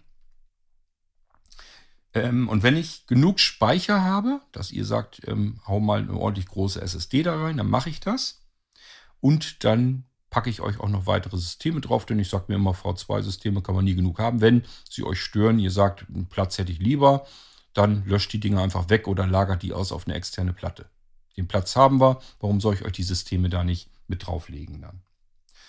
Gut, also, wir haben es jetzt soweit haptisch soweit erzählt. Jetzt würde ich euch ganz gerne die Tastatur vorplappern. Jetzt bin ich bloß am gucken. Wo habe ich mein iPhone? Ich muss mal eben. Voice-Over aus. Voice-Over ausmachen, weil ich jetzt mit der Lupe arbeiten will. Ich habe hier eine Lupen-App drauf. Die können wir dann nehmen. Und dann werde ich versuchen, mit meinem lausigen Sehrest, den ich habe, die Tastatur abzustreifen, damit ich euch das erzählen kann. Wo sitzen die Tasten? Ihr könnt euch das dann hier anhören. So wie ich unseren Hermann kenne, würde ich mich nicht wundern, wenn der die Tastenbelegung sogar noch mitschreibt. Also wir haben ja von jedem irgendwas eine Tasten, ach, eine Tastenbelegung. Wir haben von jedem irgendwas eine Textzusammenfassung. Und ähm, meistens macht Hermann sich sogar die Mühe und schreibt solche Sachen alle mit. Ähm, an Hermann, während du das hier hörst, es tut mir sehr leid. Ähm, überlege es dir gut. Es ist eine Menge Getippe, ich weiß das. Aber gut, auf der anderen Seite, die Anwender werden es dir natürlich auch danken, wenn die mal eben schnell reingucken können, wie habe ich hier die Tastenbelegung. Ich werde mir jetzt jedenfalls ähm, die Mühe machen, euch diese Tasten hier herauszulesen. Das ist natürlich nicht so einfach weil ich die ähm, Lupe jetzt ganz, ganz weit hochgerissen habe und das jetzt ein bisschen verschwommen aussehe und sowieso nicht gut sehe, weil ich eigentlich genauso blind bin wie die meisten unter den Hörerinnen und Hörern dieses Podcasts. Aber ich werde mir Mühe geben. Gut, wir sind, glaube ich, bei der Taste links oben in der Ecke und das ist natürlich die ESC-Taste. Und die ESC-Taste hat darunter ein Symbol, das ich schon mal nicht erkennen kann. Ich glaube, das ist ein Symbol, um das Display auszuschalten. Also ich das, was ich hier glaube rauszuerkennen, ist ein stilisiertes Notebook und auf dem Bildschirm ist ein großes X drauf. Also würde ich erstmal sagen, wahrscheinlich kann ich hier den Bildschirm abschalten. Ich will es euch aber nicht beschwören. Also das ist das, was ich hier herausinterpretieren kann. Wir können das vielleicht gleich nochmal ausprobieren. Diese ähm, Zusatzfunktion, die erreicht man üblicherweise in, über die FN-Taste. Da kommen wir gleich dazu. Wenn ich die Tastatur abgegrabbelt habe hier, dann ähm, wisst ihr genau, wo was ist, auch wo die FN-Taste ist. So, dann haben wir. Tja, also mit dem Symbolen komme ich ehrlich gesagt auch nicht gut klar. Es könnte ein Kopieren-Symbol sein, was wir sehbehindert blind sowieso nicht brauchen. Das machen wir mit STRGC. Das ist auf der F1. Also wir haben im Prinzip ESC, dann kommt daneben, rechts daneben die F1. Und wie gesagt, das Symbol, da tue ich mich dann schwer. Kann ich euch nicht genug sagen, was das ist. Das kann auch sein, dass das zwei Bildschirme sein sollen. Er also zum Beispiel zwischen dem HDMI angeschlossenen Bildschirm und dem internen Display hin und her schalten soll. Das wäre eigentlich eher logischer. Wir gehen mal weiter auf die F2. Das Symbol kann ich erkennen. Äh, da ist also, wenn wir das mit Fn zusammendrücken, ähm, wahrscheinlich stimmt das noch nicht mal. Es kann also gut sein, dass wir die F2 nur kriegen, wenn wir die Fn drücken, weil die unten rechts ein bisschen dunkler ist. Und oben links ist ein größeres helles Symbol. Wahrscheinlich ist das das, wenn ich die Taste nur so drücke. Also einfach mal ausprobieren. Wenn ihr sagt, F2-Taste habe ich gedrückt, aber da kommt nichts mit F2, einfach mit der Fn-Taste zusammendrücken, dann ist es genau umgedreht ähm, gelegt. Das machen die meisten Hersteller ja leider mittlerweile so. Okay, jedenfalls das Symbol Lautsprecher aus. Wir können hier Laut, äh, den Lautsprecher an- und ausschalten auf stumm. Ähm, das ist vielleicht wichtig dann auch zu wissen, wenn ihr euch mal selber ausnockt und das Gerät spricht nicht mehr mit euch, dann wisst ihr, okay, über diese Tasten, ähm, über diese Taste hier können wir den Lautsprecher wieder anschalten. Die nächste Taste, das ist logischerweise dann die F3. Da ist ein Lautsprecher mit Minuszeichen, das heißt Lautstärke verringern. Daneben entsprechend der Lautsprecher mit einem Plus daneben, also Lautstärke vergrößern. Und natürlich die F4. Und wenn ich huste, vertue ich mich hier in eine Tastenreihe. Super. Ähm, die nächste Taste hat gar kein Symbol und das wäre dann die F5. Die F6 hat eine Sonne mit einem Minus, das heißt die Helligkeit des Bildschirms reduzieren. Dann haben wir die F7. Da wäre dann die Helligkeit mit einem Plus daneben, also ähm, wieder heller machen. Jetzt geht meine Lupe auch noch aus. Mit der F8 dann weiter gehen wir einen Titel zurück. Das haben wir die Multimedia-Steuerung. Dann haben wir die F9 mit Titel äh, weiter, also den nächsten Titel. Dann haben wir die F10, da ist wieder kein Symbol mit drauf. Dann die F11 hat auch kein weiteres Symbol. Und die F12 hat ähm, Pause oben drauf. Da drücken wir also die Pausentaste mit. Ja. Ähm, dann als nächstes, die ist nicht doppelt belegt, wenn ich das richtig sehe. Nee, ist nicht doppelt belegt und das ist die Einfügen-Taste. Dann kommen wir weiter. daneben ist die Drucktaste. Ist auch nicht doppelt belegt. Und daneben die Entferntaste. Und daneben, das machen die Hersteller ja mittlerweile auch sehr gerne. Ganz oben rechts in der Ecke ist die Einschalten-Ausschalten-Taste eures Notebooks. Da dürfte also auch nicht versehentlich drauf kommen. Ich habe das, glaube ich, so eingerichtet, dass es nicht herunterfährt, wenn man drauf drückt, falls man mal versehentlich draufkommt, damit das Ding nicht runterfährt einfach. Das mache ich sonst ganz gerne, sondern dann geht es in den Energiesparmodus. Dann passiert nichts. Dann braucht er bloß irgendeine Taste drücken und weckt das, äh, weckt das Ding gleich wieder auf. So kann euch nichts passieren, äh, wenn ihr da mal versehentlich draufkommt. Also das Gerät einschalten, rechts oben in der Ecke. Das müsst ihr euch bloß merken. Dann gehen wir mal in die zweite Reihe. Muss wieder ganz nach links gehen.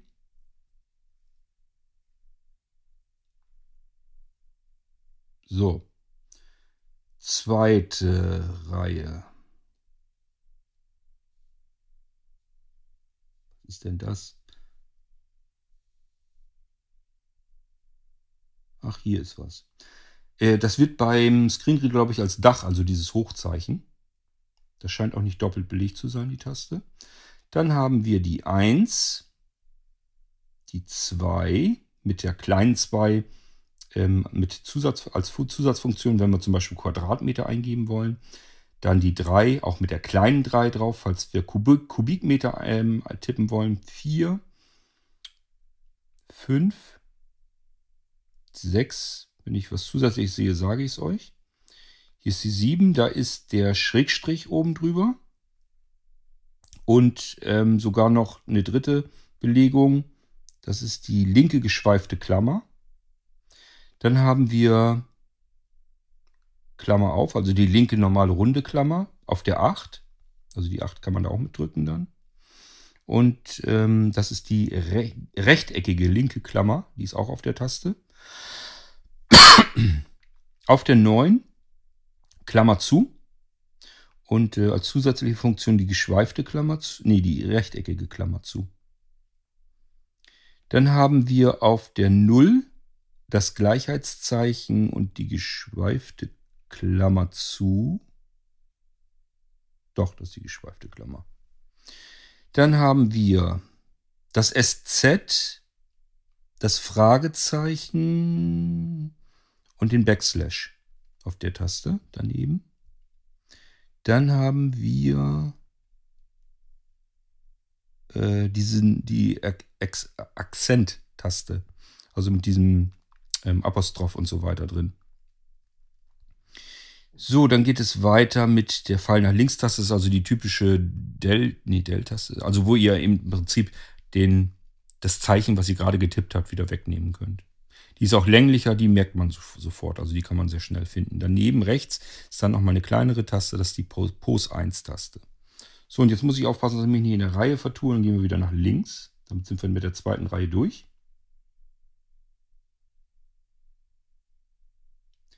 Und mit dem Dach, das haben wir ja schon. Über dem Dach ist ja auch noch ein Symbol. Das ist das Gradzeichen, glaube ich. Ja, es ist, gehört sich auch so. Gut, dann nehmen wir eine Taste weiter, eine Reihe weiter runter. Das ist die Tabulator-Taste. Ähm, dann haben wir das Q mit dem Add drauf. Das W ist für sich. E ist das Eurozeichen mit drin. R. T ist nichts mit drauf. Z ist nichts mit drauf. Das U ist nichts mit drauf. I, O ja, Standardbelegung. Ich sage euch Bescheid, wenn da was drauf ist. P ist nichts drauf. Ähm, Ü, auch nichts zusätzlich drauf. Dann haben wir den Stern und Plus und die geschwungene. Oh, wie war das denn noch? Dieses Etwa-Zeichen. Etwa? Nee. Na, ihr wisst hoffentlich, was ich meine. Ähm, dann haben wir das Hochkomma und unten das Rautezeichen. Daneben ist dann Bild, äh, Bild nach oben. Und dann sind wir auch wieder an, an der Seite angelangt. Nächste Reihe. Bevor ich, dass ich durch habe. Ähm, fallen an mir die Augen aus, wenn man nicht gucken kann. Mal eben ein bisschen den Bildschirm hier aufwecken. So, da war die Tabulator-Taste. Dann machen wir mal unten weiter. Hier ist die äh, Caps Lock-Taste. So, dann kommen wieder die üblichen Buchstaben mit A, S. Das muss ich euch hoffentlich nicht alles erklären. Ich gucke jetzt bloß noch, ob da jetzt irgendwo eine Sonderfunktion mit drauf ist, damit ich euch das dann sagen kann. Bisher bin beim J, da ist nichts bisher. K, L auch nichts. Ö ist auch nichts sonst, sonst drauf. Ä auch nicht. So, und dann haben wir die Enter-Taste daneben. Also eigentlich auch da, wo sie hingehört. Neben dem Ä rechts daneben ist die Enter-Taste. Und daneben gibt es nochmal Bild abwärts. Und dann sind wir auch die Reihe durch. Dann gehe ich wieder nach links und suche mir die nächste Tastenreihe. Dann haben wir die Shift-Taste logischerweise. Also Umschalttaste. Dann geht es ja weiter mit Y, X, ist wieder überall nichts sonst drauf, ganz normale Tastenreihe.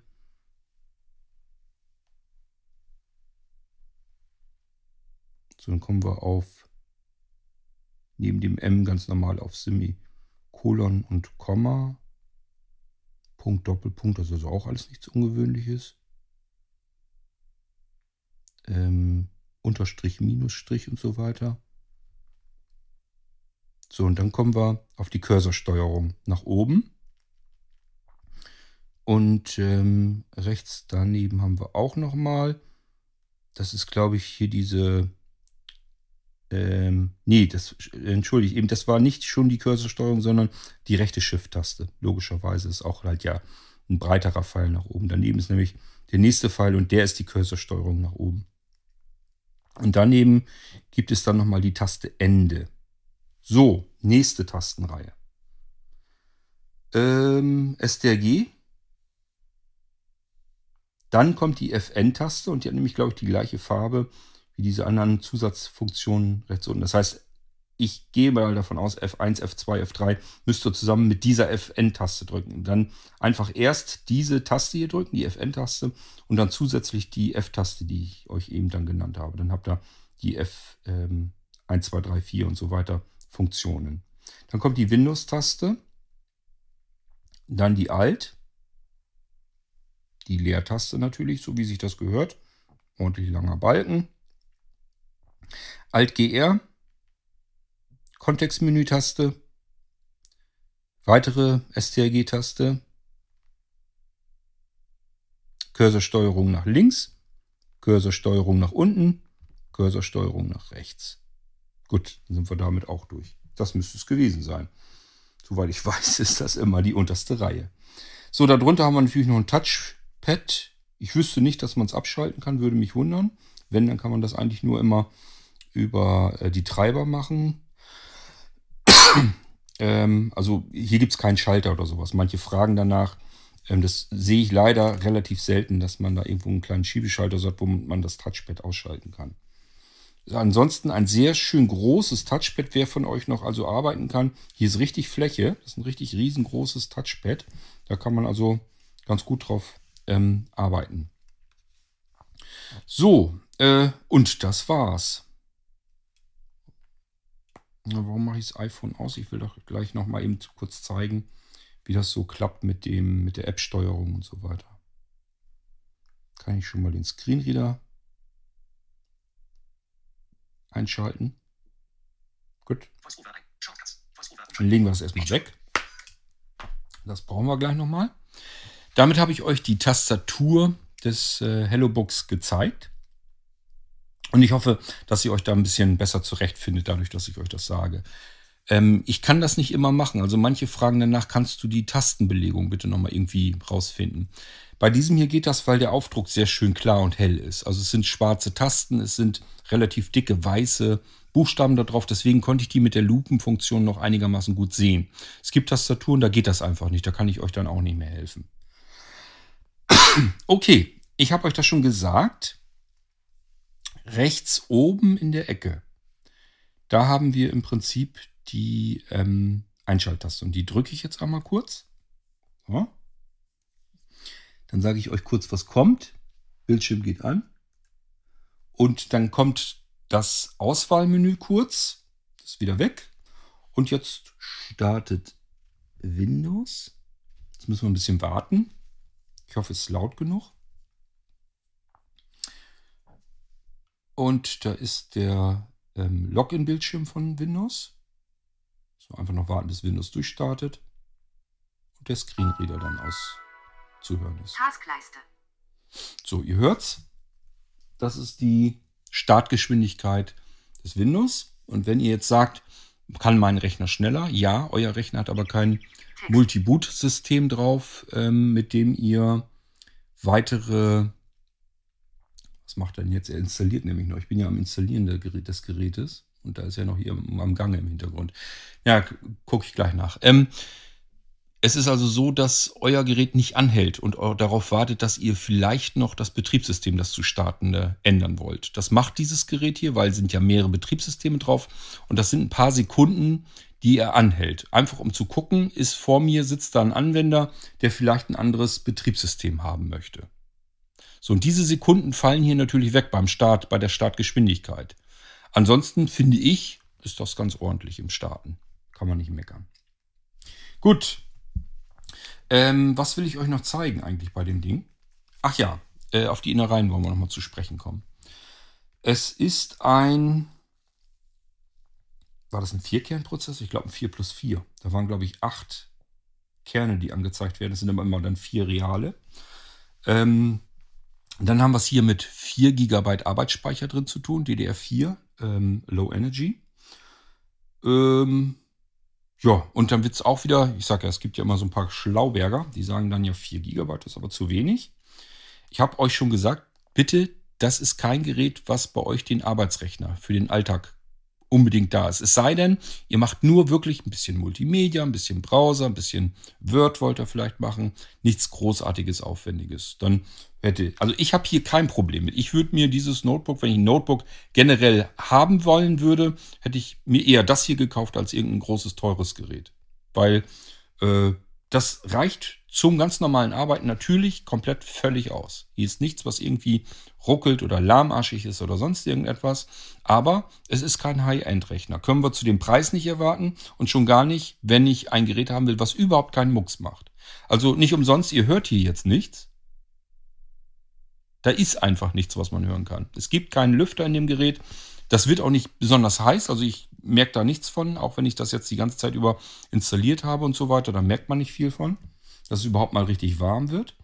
Und wie gesagt, es kommt ja auch Ewigkeiten mit dem Akku aus. Also von daher, ähm, für mich wäre es kein Problem mit dem Gerät dann ganz wunderbar zu arbeiten.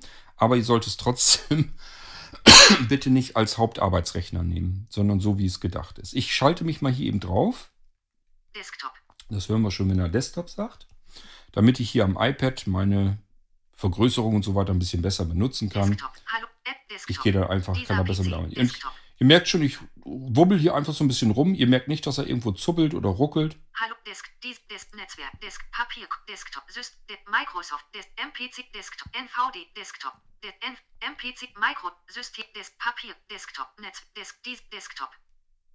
App, Hallo Book, Netz. Also, wenn man davon ausgehen müsste, dass das Gerät lahmt, dann würdet ihr das jetzt schon hören. Dann könnte man das gar nicht. Dann wird er nicht so knackig reagieren, wenn ich mit dem Mauspfeil hier drüber fahre. Das heißt, das Ding, ähm, da kann man richtig ganz normal vernünftig mitarbeiten. Das ist nicht das Problem. Ich ähm, wollte mal eben in den Task Manager gehen. Für die Klugen unter uns, die sagen, 4 GB reicht nicht. Taskleiste fixieren. Task Manager R. Genau den. Taskleiste. Des Liste der Elemente. Prozess. Pro, Proz, Prozess. Hintergrund. Prozess. So, das wollen wir alles gar nicht, sondern wir wollen in Leistung. Leistung. CPU. Arbeitsspeicher. Da wollen wir rein. Und gucken wir mal, wie viel wir verballert haben. In, in Verwendung. Komprimiert. 2,0 GB. 36,6 MB. So, 2,0 Gigabyte haben wir verbraucht. 1,8 GB. Verfügbar. 1, und 1,8 Gigabyte haben wir noch frei. Und hier sind die Dienste im Prinzip schon drauf, die ich so euch mit auf den Weg gebe. Das Einzige, was noch nicht drauf ist, die Multiroom, ähm, der Multiroom Audio Server. Der kommt noch drauf, der wird noch ein bisschen verbraucht. Das heißt, wir knacken diese 2 GB, da gehen wir noch ein bisschen drüber. Aber ansonsten kann man da wunderbar mitarbeiten. Es ist genug Arbeitsspeicher dabei, ähm, dass wir hier ganz normal drauf arbeiten können. Da müsst ihr euch keine Gedanken machen, das ist kein Problem. Zumal, wenn der Arbeitsspeicher hier nicht reichen sollte, dann haben wir es hier nicht mit dem Flash-Speicher zu tun, sondern, habe ich euch ja versucht zu erzählen, wir benutzen natürlich dann die SSD-Platine und die hat hohe Performance. Und das bedeutet wiederum, wenn der Arbeitsspeicher mal volllaufen sollte, weil ihr zum Beispiel einen virtuellen Computer noch zusätzlich hier, ich sehe gerade, der geht ja auch noch runter hier mit dem Zug 1,9 GB, 33,6 Toll. Also der hat irgend, irgendwas noch im Speicher so gehabt, was er noch laufen lassen wollte und jetzt geht er noch weiter runter. Jetzt sind wir bei 1,9 GB Arbeitsspeicher. Es geht also sogar eher noch niedriger als höher. Also ihr seht schon, das ist wirklich kein Problem. Das Windows läuft hier. Hier läuft der Audiowächter schon drauf, weil hier natürlich ähm, mal wieder ähm, der Realtek Audio Chipsatz hat und es gibt ja ein Problem mit dem Screenreader, dass das dann ansonsten ruckelt. Habe ich uns ja was für programmiert, damit das nicht passiert. Ähm, damit dieser Sleep-Modus eben verhindert wird. Und ähm, ja, der, der VNC-Dienst läuft, läuft hier drauf. Die APX-Fernbedienung läuft hier drauf, also der, der Empfänger natürlich dafür. Das läuft hier schon alles drauf. Und trotzdem sind wir bei 1,9 Gigabyte. Ist er schon wieder runtergegangen? 1,9 GB. Nee, ich dachte gerade, der wäre noch. Also, wir haben hier trotzdem, obwohl hier die meisten Dienste schon eingerichtet sind, 1,9 Gigabyte, die belegt sind von dem Speicher. Und der Rest ist vorhanden, der ist verfügbar. So, und was ich euch sagen wollte, selbst wenn er mal voll läuft, dann passiert folgendes. Erstens, er fängt an zu komprimieren im Arbeitsspeicher. Das heißt, ähm, er kann dann wieder Arbeitsspeicher sparen. Er nutzt ihn jetzt erstmal komplett aus, solange bis er Richtung voll kommt. Und wenn er das merkt, dann fängt er an, die Sachen in dem Arbeitsspeicher zu komprimieren, zu dekomprimieren, je nachdem, wie er es dann braucht. Das ist üblicherweise dann auch kein Problem. Und dann haben wir noch die Möglichkeit, dass wir den Speicherplatz auf der schnellen ähm, SSD-Platine auch noch mit benutzen. Und diese SSD-Platinen sind heutzutage so dermaßen schnell, dass das so ist, als hätten wir einen zu langsam geratenen Arbeitsspeicher eingebaut. Das heißt, das ist eigentlich gar kein Thema, wenn diese 4 GB volllaufen. Äh, das wird so minimal langsamer dann von der Verarbeitung her. Ich habe also überhaupt kein Problem hier, euch einen virtuellen Computer mit Windows 7 beispielsweise draufzulegen. Das ist kein Problem. Obwohl das natürlich nicht funktionieren kann. Ich kann diesen Windows 7 Computer dann 4 GB mit auf den Weg geben. Die würden dann hier abgezogen werden. Ihr erinnert euch dran, hier sind nur 4 GB drin. Wie soll das gehen? Es würde funktionieren, weil wir hier eine sehr schnelle SSD-Platine drin haben. Und deswegen können wir tatsächlich sogar damit arbeiten als Arbeitsspeicher. Ersatz, so will ich es mal nennen. So. Ist also kein Problem, mit diesem Gerät hier zu arbeiten. Ich hoffe, ihr merkt das hier. Ich bin hier ganz wunderbar am Gange und habe nirgendwo das Gefühl, das zuckt oder ruckelt irgendwie oder sonst irgendwas. Das geht ganz wunderbar, geht das. Mir ist so, als wenn ich euch noch irgendwas zeigen wollte. Ähm, ich will mal gucken, ob ich die. Benachrichtigt. Benachrichtigt. Desktop. NVDA. Tide VNC Service 192 Bluetooth Windows Desktop. Okay. Dann werde ich noch mal eben. Desktop. Des Desktop. Desktop. App-Empfänger. Desktop. So, den starten wir auch nochmal eben. Dachte, der wäre schon gestartet, ist er aber gar nicht. Gut, äh, weil ich will euch noch was zeigen. Ähm, es ist ja mittlerweile die Blinzeln-App draußen und wenn ihr die schon installiert habt bei euch auf den, aufs iPhone oder iPad geht auch, auf dem Mac, Mac wird es auch gehen, ähm, dann wird euch auffallen, dass in der App unten mehrere Fernbedienungen zur Verfügung stehen. Und dazu gibt es natürlich einen Empfänger, der läuft auf den Geräten vom Blinzeln, so dass ich das hier starten kann. Gucken wir uns das Ganze einfach mal an. Nachrichten. Mal wieder lauter. Blinzellen. Blinzellen. Beta. Zum Öffnen doppeltippen. Blinzellen. Favoriten. Zurück. So, ich habe mir die zum Glück schon in die Favoriten gelegt. Ich zeige euch aber mal eben, wo das ist. Wenn wir in den Kategorien sind Neuigkeiten. Taste. Wien. Taste. Fernsehen. Tab. Filme. und so weiter, ich hoffe, ihr könnt das einigermaßen mitverstehen. Er hat eben gesagt, ähm, Neuigkeiten, Halloween, Fernsehen, Filme und dann geht das ewig so weiter. Sind, glaube ich, momentan 55 Kategorien drin. Und ganz unten sind Fernbedienungen drin. vertikale Rollbalken. Vertikale Rollbalken. 12 Seiten. 96. Vertikale Rollbalken. 12 Seiten. 100 Prozent. So, und zwar haben wir dann unten die Medienfernbedienung. Damit können wir Fernsehsender und Radiosender starten auf unseren Blinzeln-Geräten.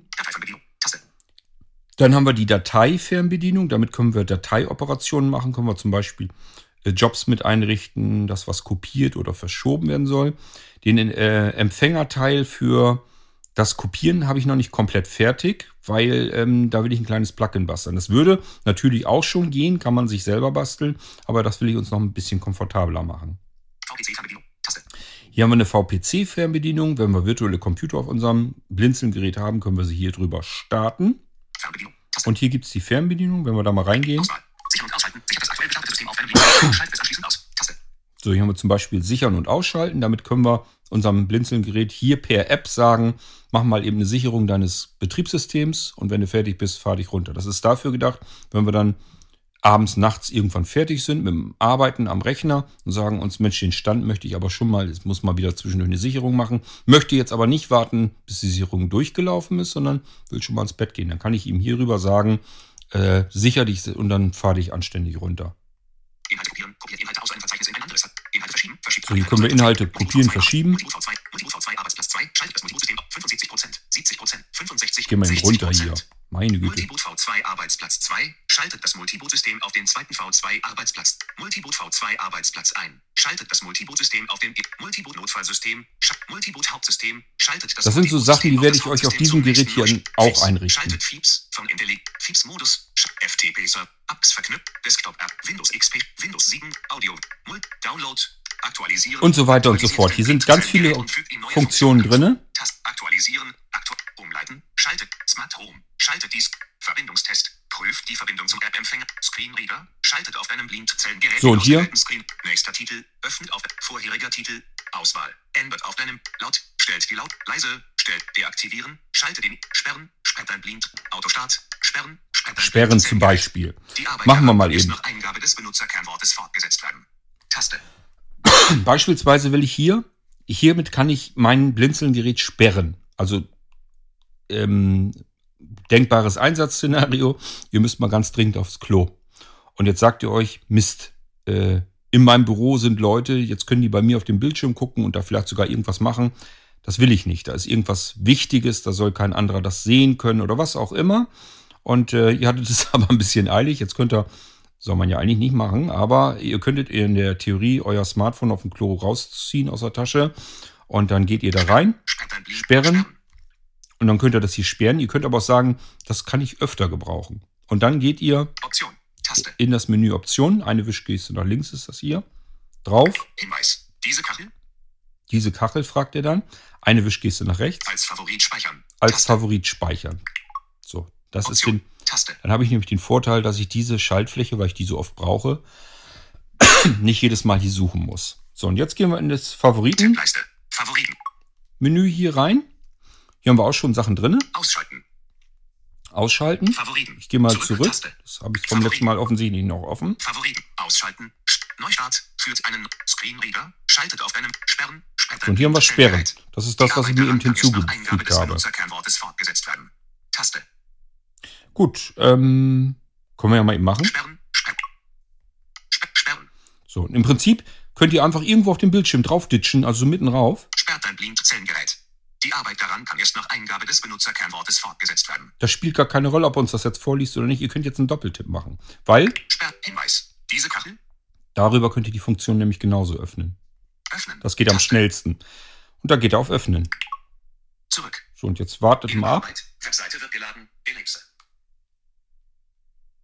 Jetzt müssen wir ein bisschen warten, bis er empfängt.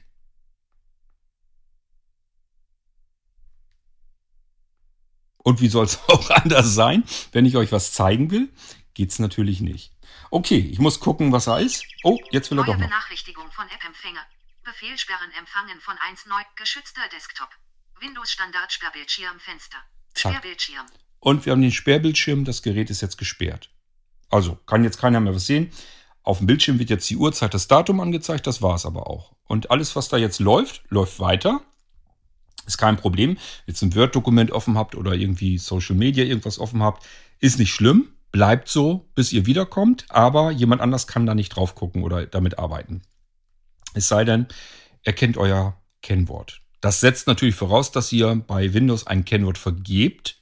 Wenn er das nicht macht, dann reicht hier im Prinzip einmal die Enter-Taste und nochmal die. Enter-Taste. App-Empfänger 9 von 9. Und ich bin wieder drin. 9 von 9. Warum der jetzt eben so lange gebraucht hat zum Empfangen, kann ich euch in diesem Fall nicht sagen. Also das ist relativ ungewöhnlich eigentlich. Ob er im Moment hier bei mir ein Netzwerk Favoriten. Wartet mal, das kann sein. Wir haben heute die Nacht von Donnerstag auf Freitag oder von Mittwoch auf Donnerstag. Jedenfalls habe ich hier einmal, wartet, Uhrzeit. Jo. Das kann sein, dass ähm, hier mein WLAN sich gerade resettet hat. Das ist einmal nachts macht er um die Uhrzeit immer ein Reset, damit die Geräte sich neu anmelden müssen. Vielleicht war es das schon. Wir probieren nochmal aus, ob er sich jetzt beha- behandelt hat. Screenreader. Schaltet auf deinem Blinzellengerät den ausgewählten Screenreader an oder aus. Taste. Probieren wir auch mal aus. Screenreader.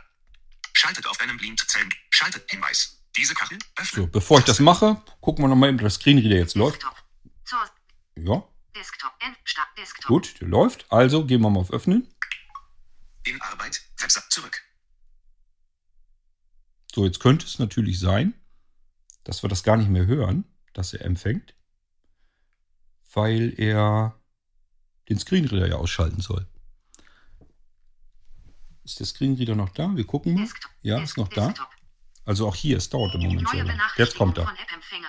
Befehl SCREN-Reader empfangen von 1. Aha, habt ihr gemerkt? Er hat den Screenreader abgewürgt, mitten im, während sie geplappert hat, dass er was empfange. Fragt mich jetzt nicht, warum er hier so lange braucht. Das ist untypisch. Ähm, normalerweise geht das schneller. Aber selbst wenn es bei euch mal so lange dauert, ihr merkt schon, das sind jetzt ein paar Sekunden vom, ich gebe hier ein Signal aus der App, bis es bei meinem Gerät hier interpretiert wird. Es ist dann eben so, aber ähm, wir haben eine Fernbedienung, mit der wir solche komplexen Funktionen steuern können. Habt ihr irgendwo ein Gerät zu Hause mit einem Screenreader, wo ihr von eurem Smartphone aus sagen könnt, macht mal eben den Screenreader aus und wir gehen mal zurück Zurück. Und gehen dann nochmal drauf. Favorit. Schaltet auf deinem Blinzellengerät den ausgewählten Screenreader an oder aus. Denn, habt ihr gehört, auch an muss gehen. Machen wir also nochmal Doppeltipp auf Öffnen Öffnen. Taste. und schauen, ob er den Screenreader tatsächlich auch wirklich wieder anschmeißt. Jetzt wissen wir ja, dass er ein bisschen braucht, um zu empfangen. Ist dann scheinbar so. Dann warten wir eben so lang. Die Zeit nehmen wir uns.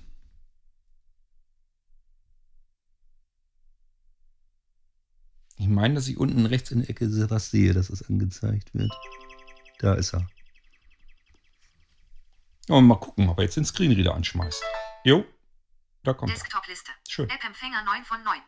Also, das ist die App-Fernbedienung. Und klar, ich habe jetzt das ähm, iPhone in der Hand und das Notebook auf dem Schoß. Das Notebook könnte jetzt aber auch ganz woanders stehen, logischerweise. Also, ihr versteht hoffentlich den Sinn. Der Sinn ist nicht, ich sitze am Notebook und bediene es mit meinem iPhone, sondern der Sinn ist, das Notebook steht irgendwo ganz anders und ich benutze dann mein iPhone, um komplexe Dinge anzusteuern. Zurück. Wir gehen zurück und ich gehe Favoriten. hier Screenreader. Screenreader. Favoriten. Zurück. wieder zurück in die Favoriten. Favoriten. Denn- Screenreader. Schaltet. Neustart. Für. Ausschalten. Schaltet dein Blinzellengerät aus. Taste. möchten jetzt auch Ausschalten. Schaltet dein Blinzellengerät aus. Schaltet. Hinweis. Diese öffnen. Taste. Zurück. So, und damit kann ich mein iPhone auch schon zur Seite legen, denn ich gehe jetzt davon aus, dass auch das funktionieren wird. Das heißt, er wird gleich mein Notebook hier herunterfahren und damit habe ich euch dann alles soweit erstmal gezeigt, was ich euch hier zeigen kann über das HelloBook. Neue Ja, da kommt er. Von App-Empfänger. Befehl ausschalten empfangen von 192. Warum der wohl heute so lange braucht zum Empfangen, das muss ich aber auch nochmal ergründen. Da verstreichen locker, aber 10 Sekunden sind das immer. Bin ich so nicht gewohnt, aber gut, ist dann so. Ähm, wir nehmen das so an, wie es ist. Ich kann mein Notebook jedenfalls hier zuklappen und habe euch damit schon mal einen ersten Eindruck zum Blinzeln HelloBook verschafft. Anmerkung. Wenn ihr schon ein Notebook habt, warum macht es dann vielleicht Sinn, so ein HelloBook trotzdem noch ähm, sich zu gönnen?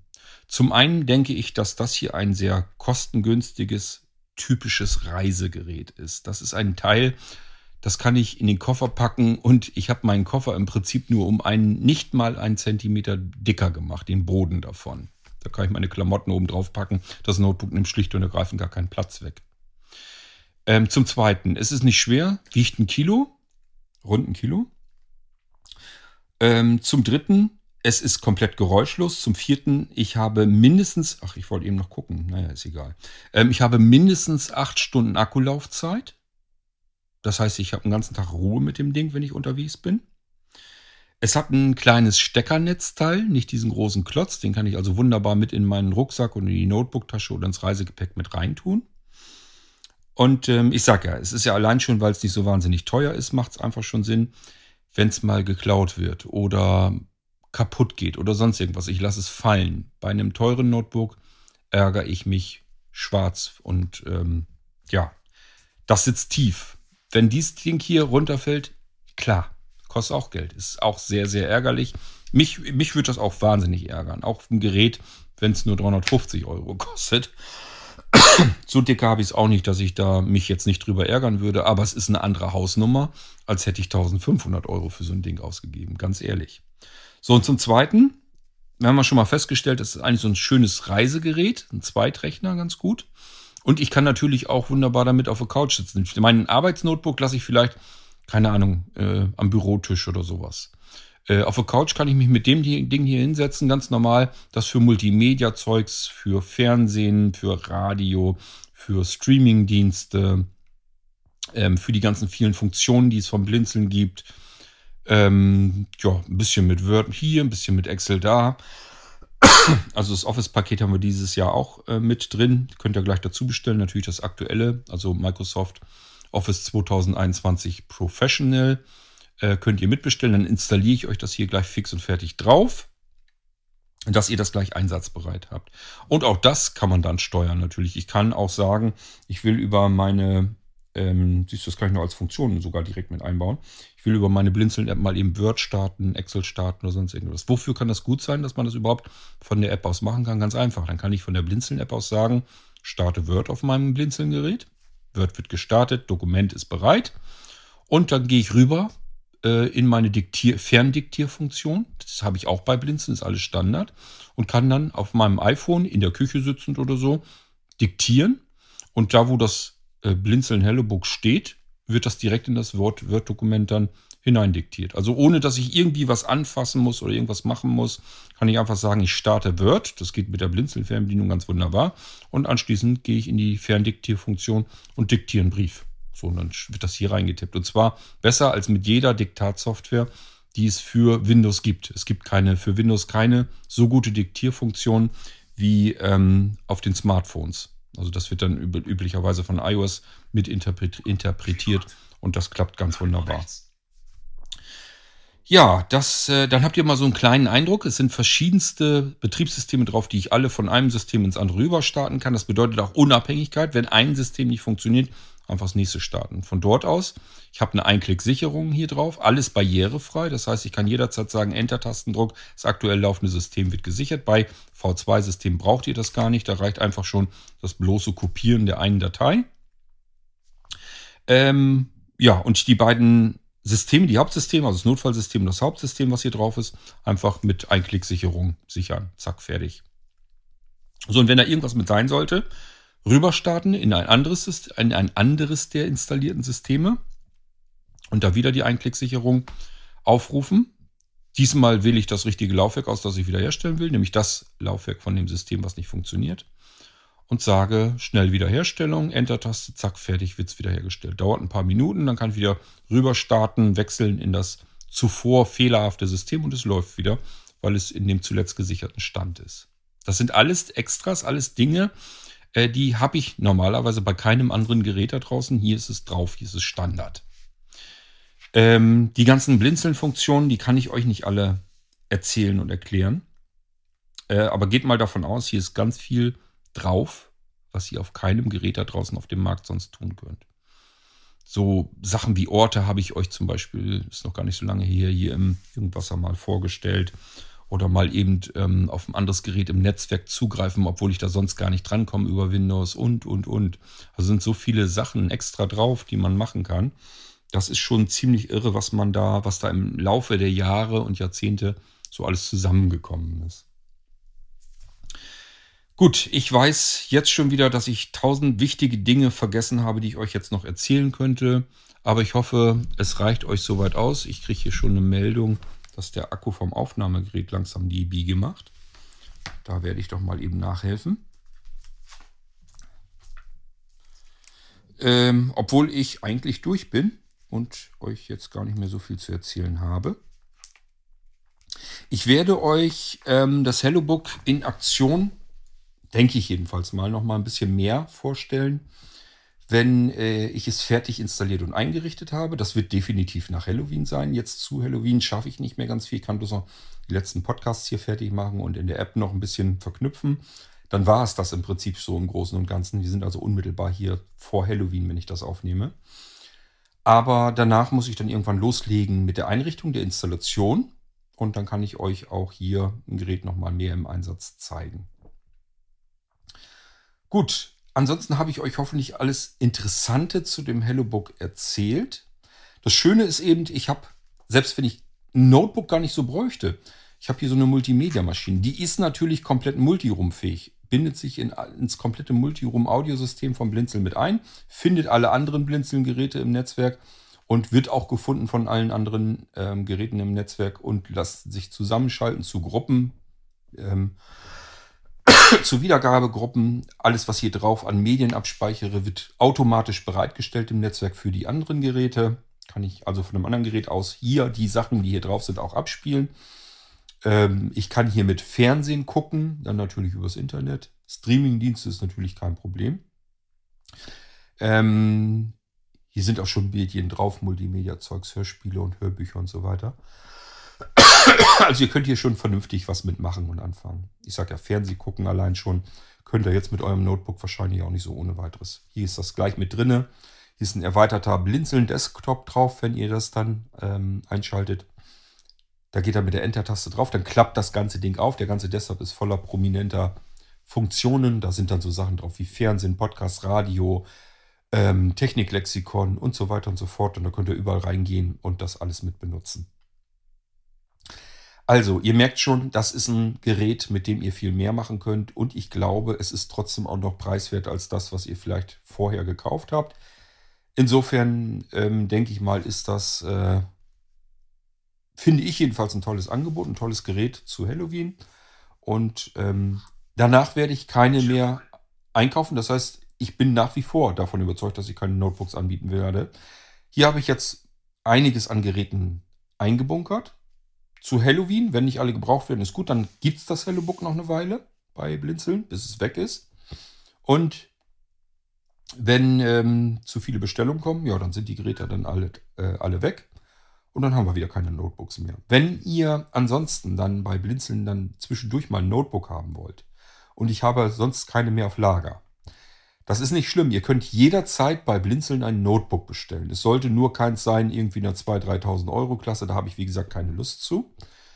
Ähm, und es werden dann immer Pure-Geräte sein, weil das alles immer individuell installiert und eingerichtet ist. Ich kann hier nicht irgendwie mir helfen, beispielsweise mit meinem ähm, selbst angefertigten Blitzel, Installationsassistenten. Das macht da keinen Sinn, weil jedes Geräte, Gerätefamilie muss einmal richtig komplex eingerichtet werden mit dem System und dann kann ich damit arbeiten. Das mache ich bei Notebooks nicht.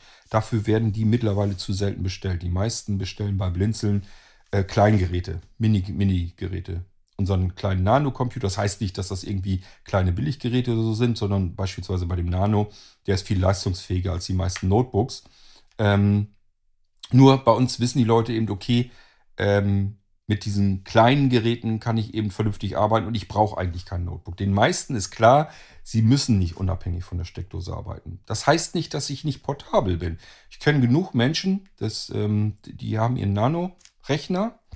Äh, da ist eine Tastatur dann schon mit drin, kleine Mini-Tastatur. Und das nehmen die mit, äh, packen das in ihre Tasche. Es gibt so eine kleine passende Umhängetasche. Ist wirklich sehr schön klein und kompakt, passt alles schön genau rein. Und dann nehme ich das mit dahin, wo ich arbeiten will. Das ist eben nur, dass ich dann das Netzteil in die Steckdose stecken muss. Das ist alles. Ähm, ansonsten gibt es eigentlich keinen Unterschied. Ich kann da vernünftig mitarbeiten. Ist nur, ich brauche ein Notebook eigentlich dann, wenn ich auf diesen Akku intern angewiesen bin. Dann kann ich ein Notebook gut gebrauchen. Ansonsten muss ich keins haben, weil üblicherweise ist da, wo ich arbeite, ist immer eine Steckdose irgendwo greifbar. So, und wenn ihr euch das auch sagt, dann könnt ihr euch das überlegen, ob man ein Notebook braucht. Und wenn man ein Notebook braucht, dann finde ich jedenfalls, dann sollte es so ein typisches Reisegerät sein, mit dem ich irgendwie so alles machen kann.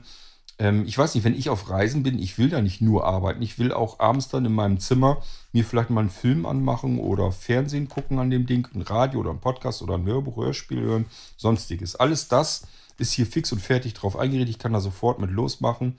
Und äh, das ist natürlich auch alles barrierefrei bedienbar. Und, ihr habt ja jetzt ja mitgekriegt, mittlerweile auch sogar schon über Smartphone dann Fernbediener bedienbar. Also schöner geht es ja eigentlich gar nicht.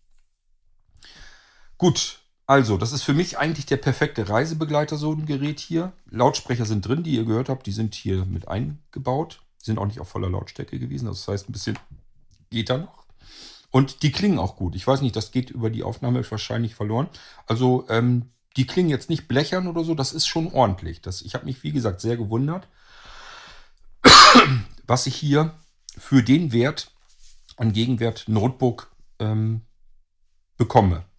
So, und deswegen habe ich gesagt, okay, das kannst du guten Gewissens außer Hand geben. Vor- und Nachteile habe ich euch hoffentlich so einigermaßen verdeutlicht. Das ist kein leistungsstarkes Arbeitsgerät, sondern ein absolut ähm, stilles, äh, stiller Reisebegleiter, der keine Betriebsgeräusche macht, der ewig lang mit seinem Akku hinkommt, mit dem ich ganz normal arbeiten kann. Textverarbeitung, Internet, Multimedia, alles drin. Plus, ich komme natürlich hier auch auf den Speicher übers Netzwerk dran. Also der Speicher, ich mache euch hier gleich, dass der freigegeben ist im Netzwerk, dass ihr damit arbeiten könnt. Genauso wie ihr von diesem Gerät aus auf andere Blinzeln-Geräte dann auf den Speicher zugreifen könnt und so weiter und so fort. Ich will euch das gar nicht alles hier erzählen. Da ist dann ein FTP-Server drauf, da ist die Home Cloud drauf. Also das ist ein Vollsystem, was hier drin ist dann. Und das ist für den Preis normalerweise äh, sonst natürlich nicht zu haben. Das machen wir jetzt wie, wie so oft mit der Halloween-Aktion. Und ich hoffe, dass wir euch damit eine Freude machen können. Das war das Blinzeln HelloBook V3 und ähm, mehr gibt es davon, wenn ich fertig bin mit Installation und Einrichtung. Zeige ich euch nochmal so ein bisschen was. Aber dann ist die Halloween-Aktion natürlich dann vorbei. Das heißt, ähm, wenn ihr dann das Gerät haben wollt, ist es entsprechend dann auch wieder teurer. Also wenn ihr das gerne haben möchtet und das jetzt schon wisst, dann lohnt es sich tatsächlich zu Halloween zu bestellen. Das wäre dann immer am 31. Oktober um 0 Uhr. Sprich, in der Nacht vom 30. auf den 31. Oktober um 0 Uhr geht es los. Dann für 48 Stunden. Dann bestellen. Dann habt ihr das zu diesem Schnäppchenpreis. Die Geräte mit den SSDs sind natürlich teurer. Über, äh, entnehmt bitte dem Halloween-Magazin die Preise. Und wenn ihr es da nicht findet oder das vorher wissen wollt oder wie auch immer, einfach in die Blinzeln-App gehen, wenn ihr ein iOS-Gerät habt und dort in die Kategorie Halloween und dann sucht er einfach oder tippt das oben in das Suchbefeld ein. Einfach ähm, HelloBook, bitte auf Groß-Kleinschreibung achten. HelloBook eingeben. Oh, ich merke gerade, dass, dass das Display sogar magnetisch hier angeheftet wird. Das ist ja Knaller. Also wenn man das schließt, dann macht es den letzten Stück so klack. Es ist echt irre, was, was die hier alles Naja, gut. Ähm, jedenfalls über die App Kategorie ähm, Halloween und dann oben ins Suchfeld Hellobook eingeben. Das H dann groß geschrieben, reicht wahrscheinlich schon. Naja, obwohl Halloween fängt auch so an. Also Hello und dann B noch mit dran. Dann müsste es eigentlich schon auftauchen, doppelt tippen. Und die Preise erfahrt ihr in der Kategorie immer, wenn ihr auf die Sprachausgabe Schaltfläche drückt. Also die einfach doppelt antippen und dann äh, wird euch die Sprachausgabe langsam und verständlich sagen, ähm, was die Geräte, also die unterschiedlichen Ausführungen kosten. Das wird dann immer erst gesagt 128 Gigabyte, beziehungsweise es ist mehr, weil die 64 Gigabyte Flash natürlich dazu addiert werden. Die habt ihr ja auch noch immer mit dabei. Und äh, da sagt ihr euch dann dazu immer einmal die Speichergröße, die das Ding hat. Und dahinter dann kommt dann gleich der Preis.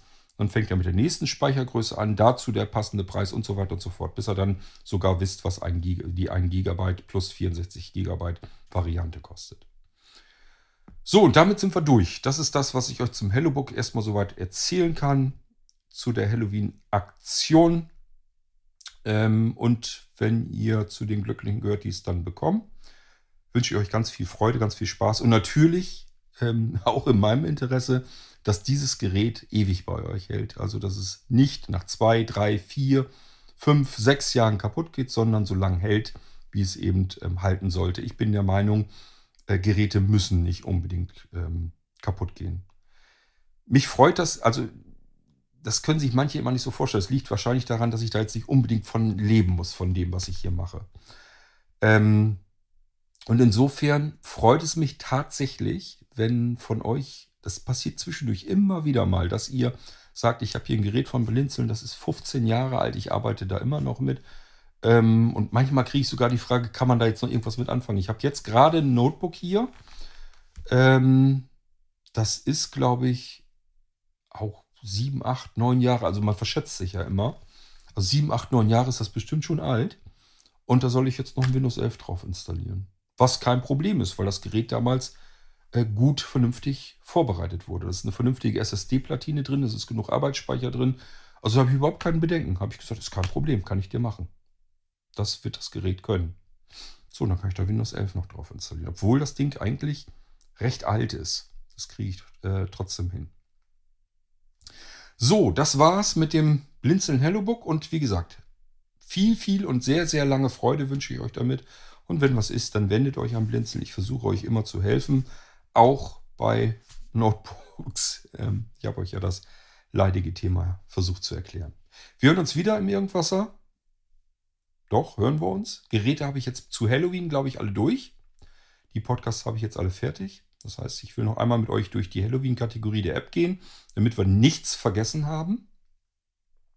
Und dann haben wir es. Dann haben wir es geschafft. Ähm, dann mache ich an Halloween hier erstmal ein bisschen Pause. Zwei, drei Tage werde ich mir gönnen, weil ich bin wirklich im Eimer. Das war wirklich ein bisschen viel auf einmal. Es war ja die Blinzeln-App, die hätte normalerweise, ist das ein Fulltime-Job. Plus die Halloween-Vorbereitung ist ein weiterer Fulltime-Job.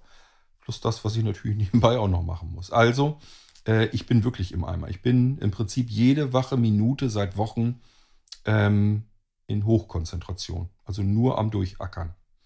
Und äh, Deswegen zu Halloween seht es mir nach, wenn er da vielleicht irgendwie Fragen stellt oder mich kontaktiert oder sowas, kann passieren, dass das ein bisschen dauert. Auch WhatsApp-Nachrichten. Ich will einfach mal ein bisschen mehr Ruhe reinkriegen. Ich muss mich ein paar Tage regenerieren von dem Kraftakt hier. Und danach geht es dann los. Da richte ich dann eure Sachen ein, die ihr gerne haben möchtet. Und dann kann ich auch wieder mit Freude dabei sein und arbeiten und das so hinbauen, dass ich weiß, ihr müsstet eigentlich damit auch dann glücklich und zufrieden sein. Gut, wir hören uns wieder im nächsten Irgendwasser, wenn wir durch die Halloween-Kategorie nochmal durchgehen. Und bis dahin sage ich, macht's gut. Tschüss, euer König Kurt.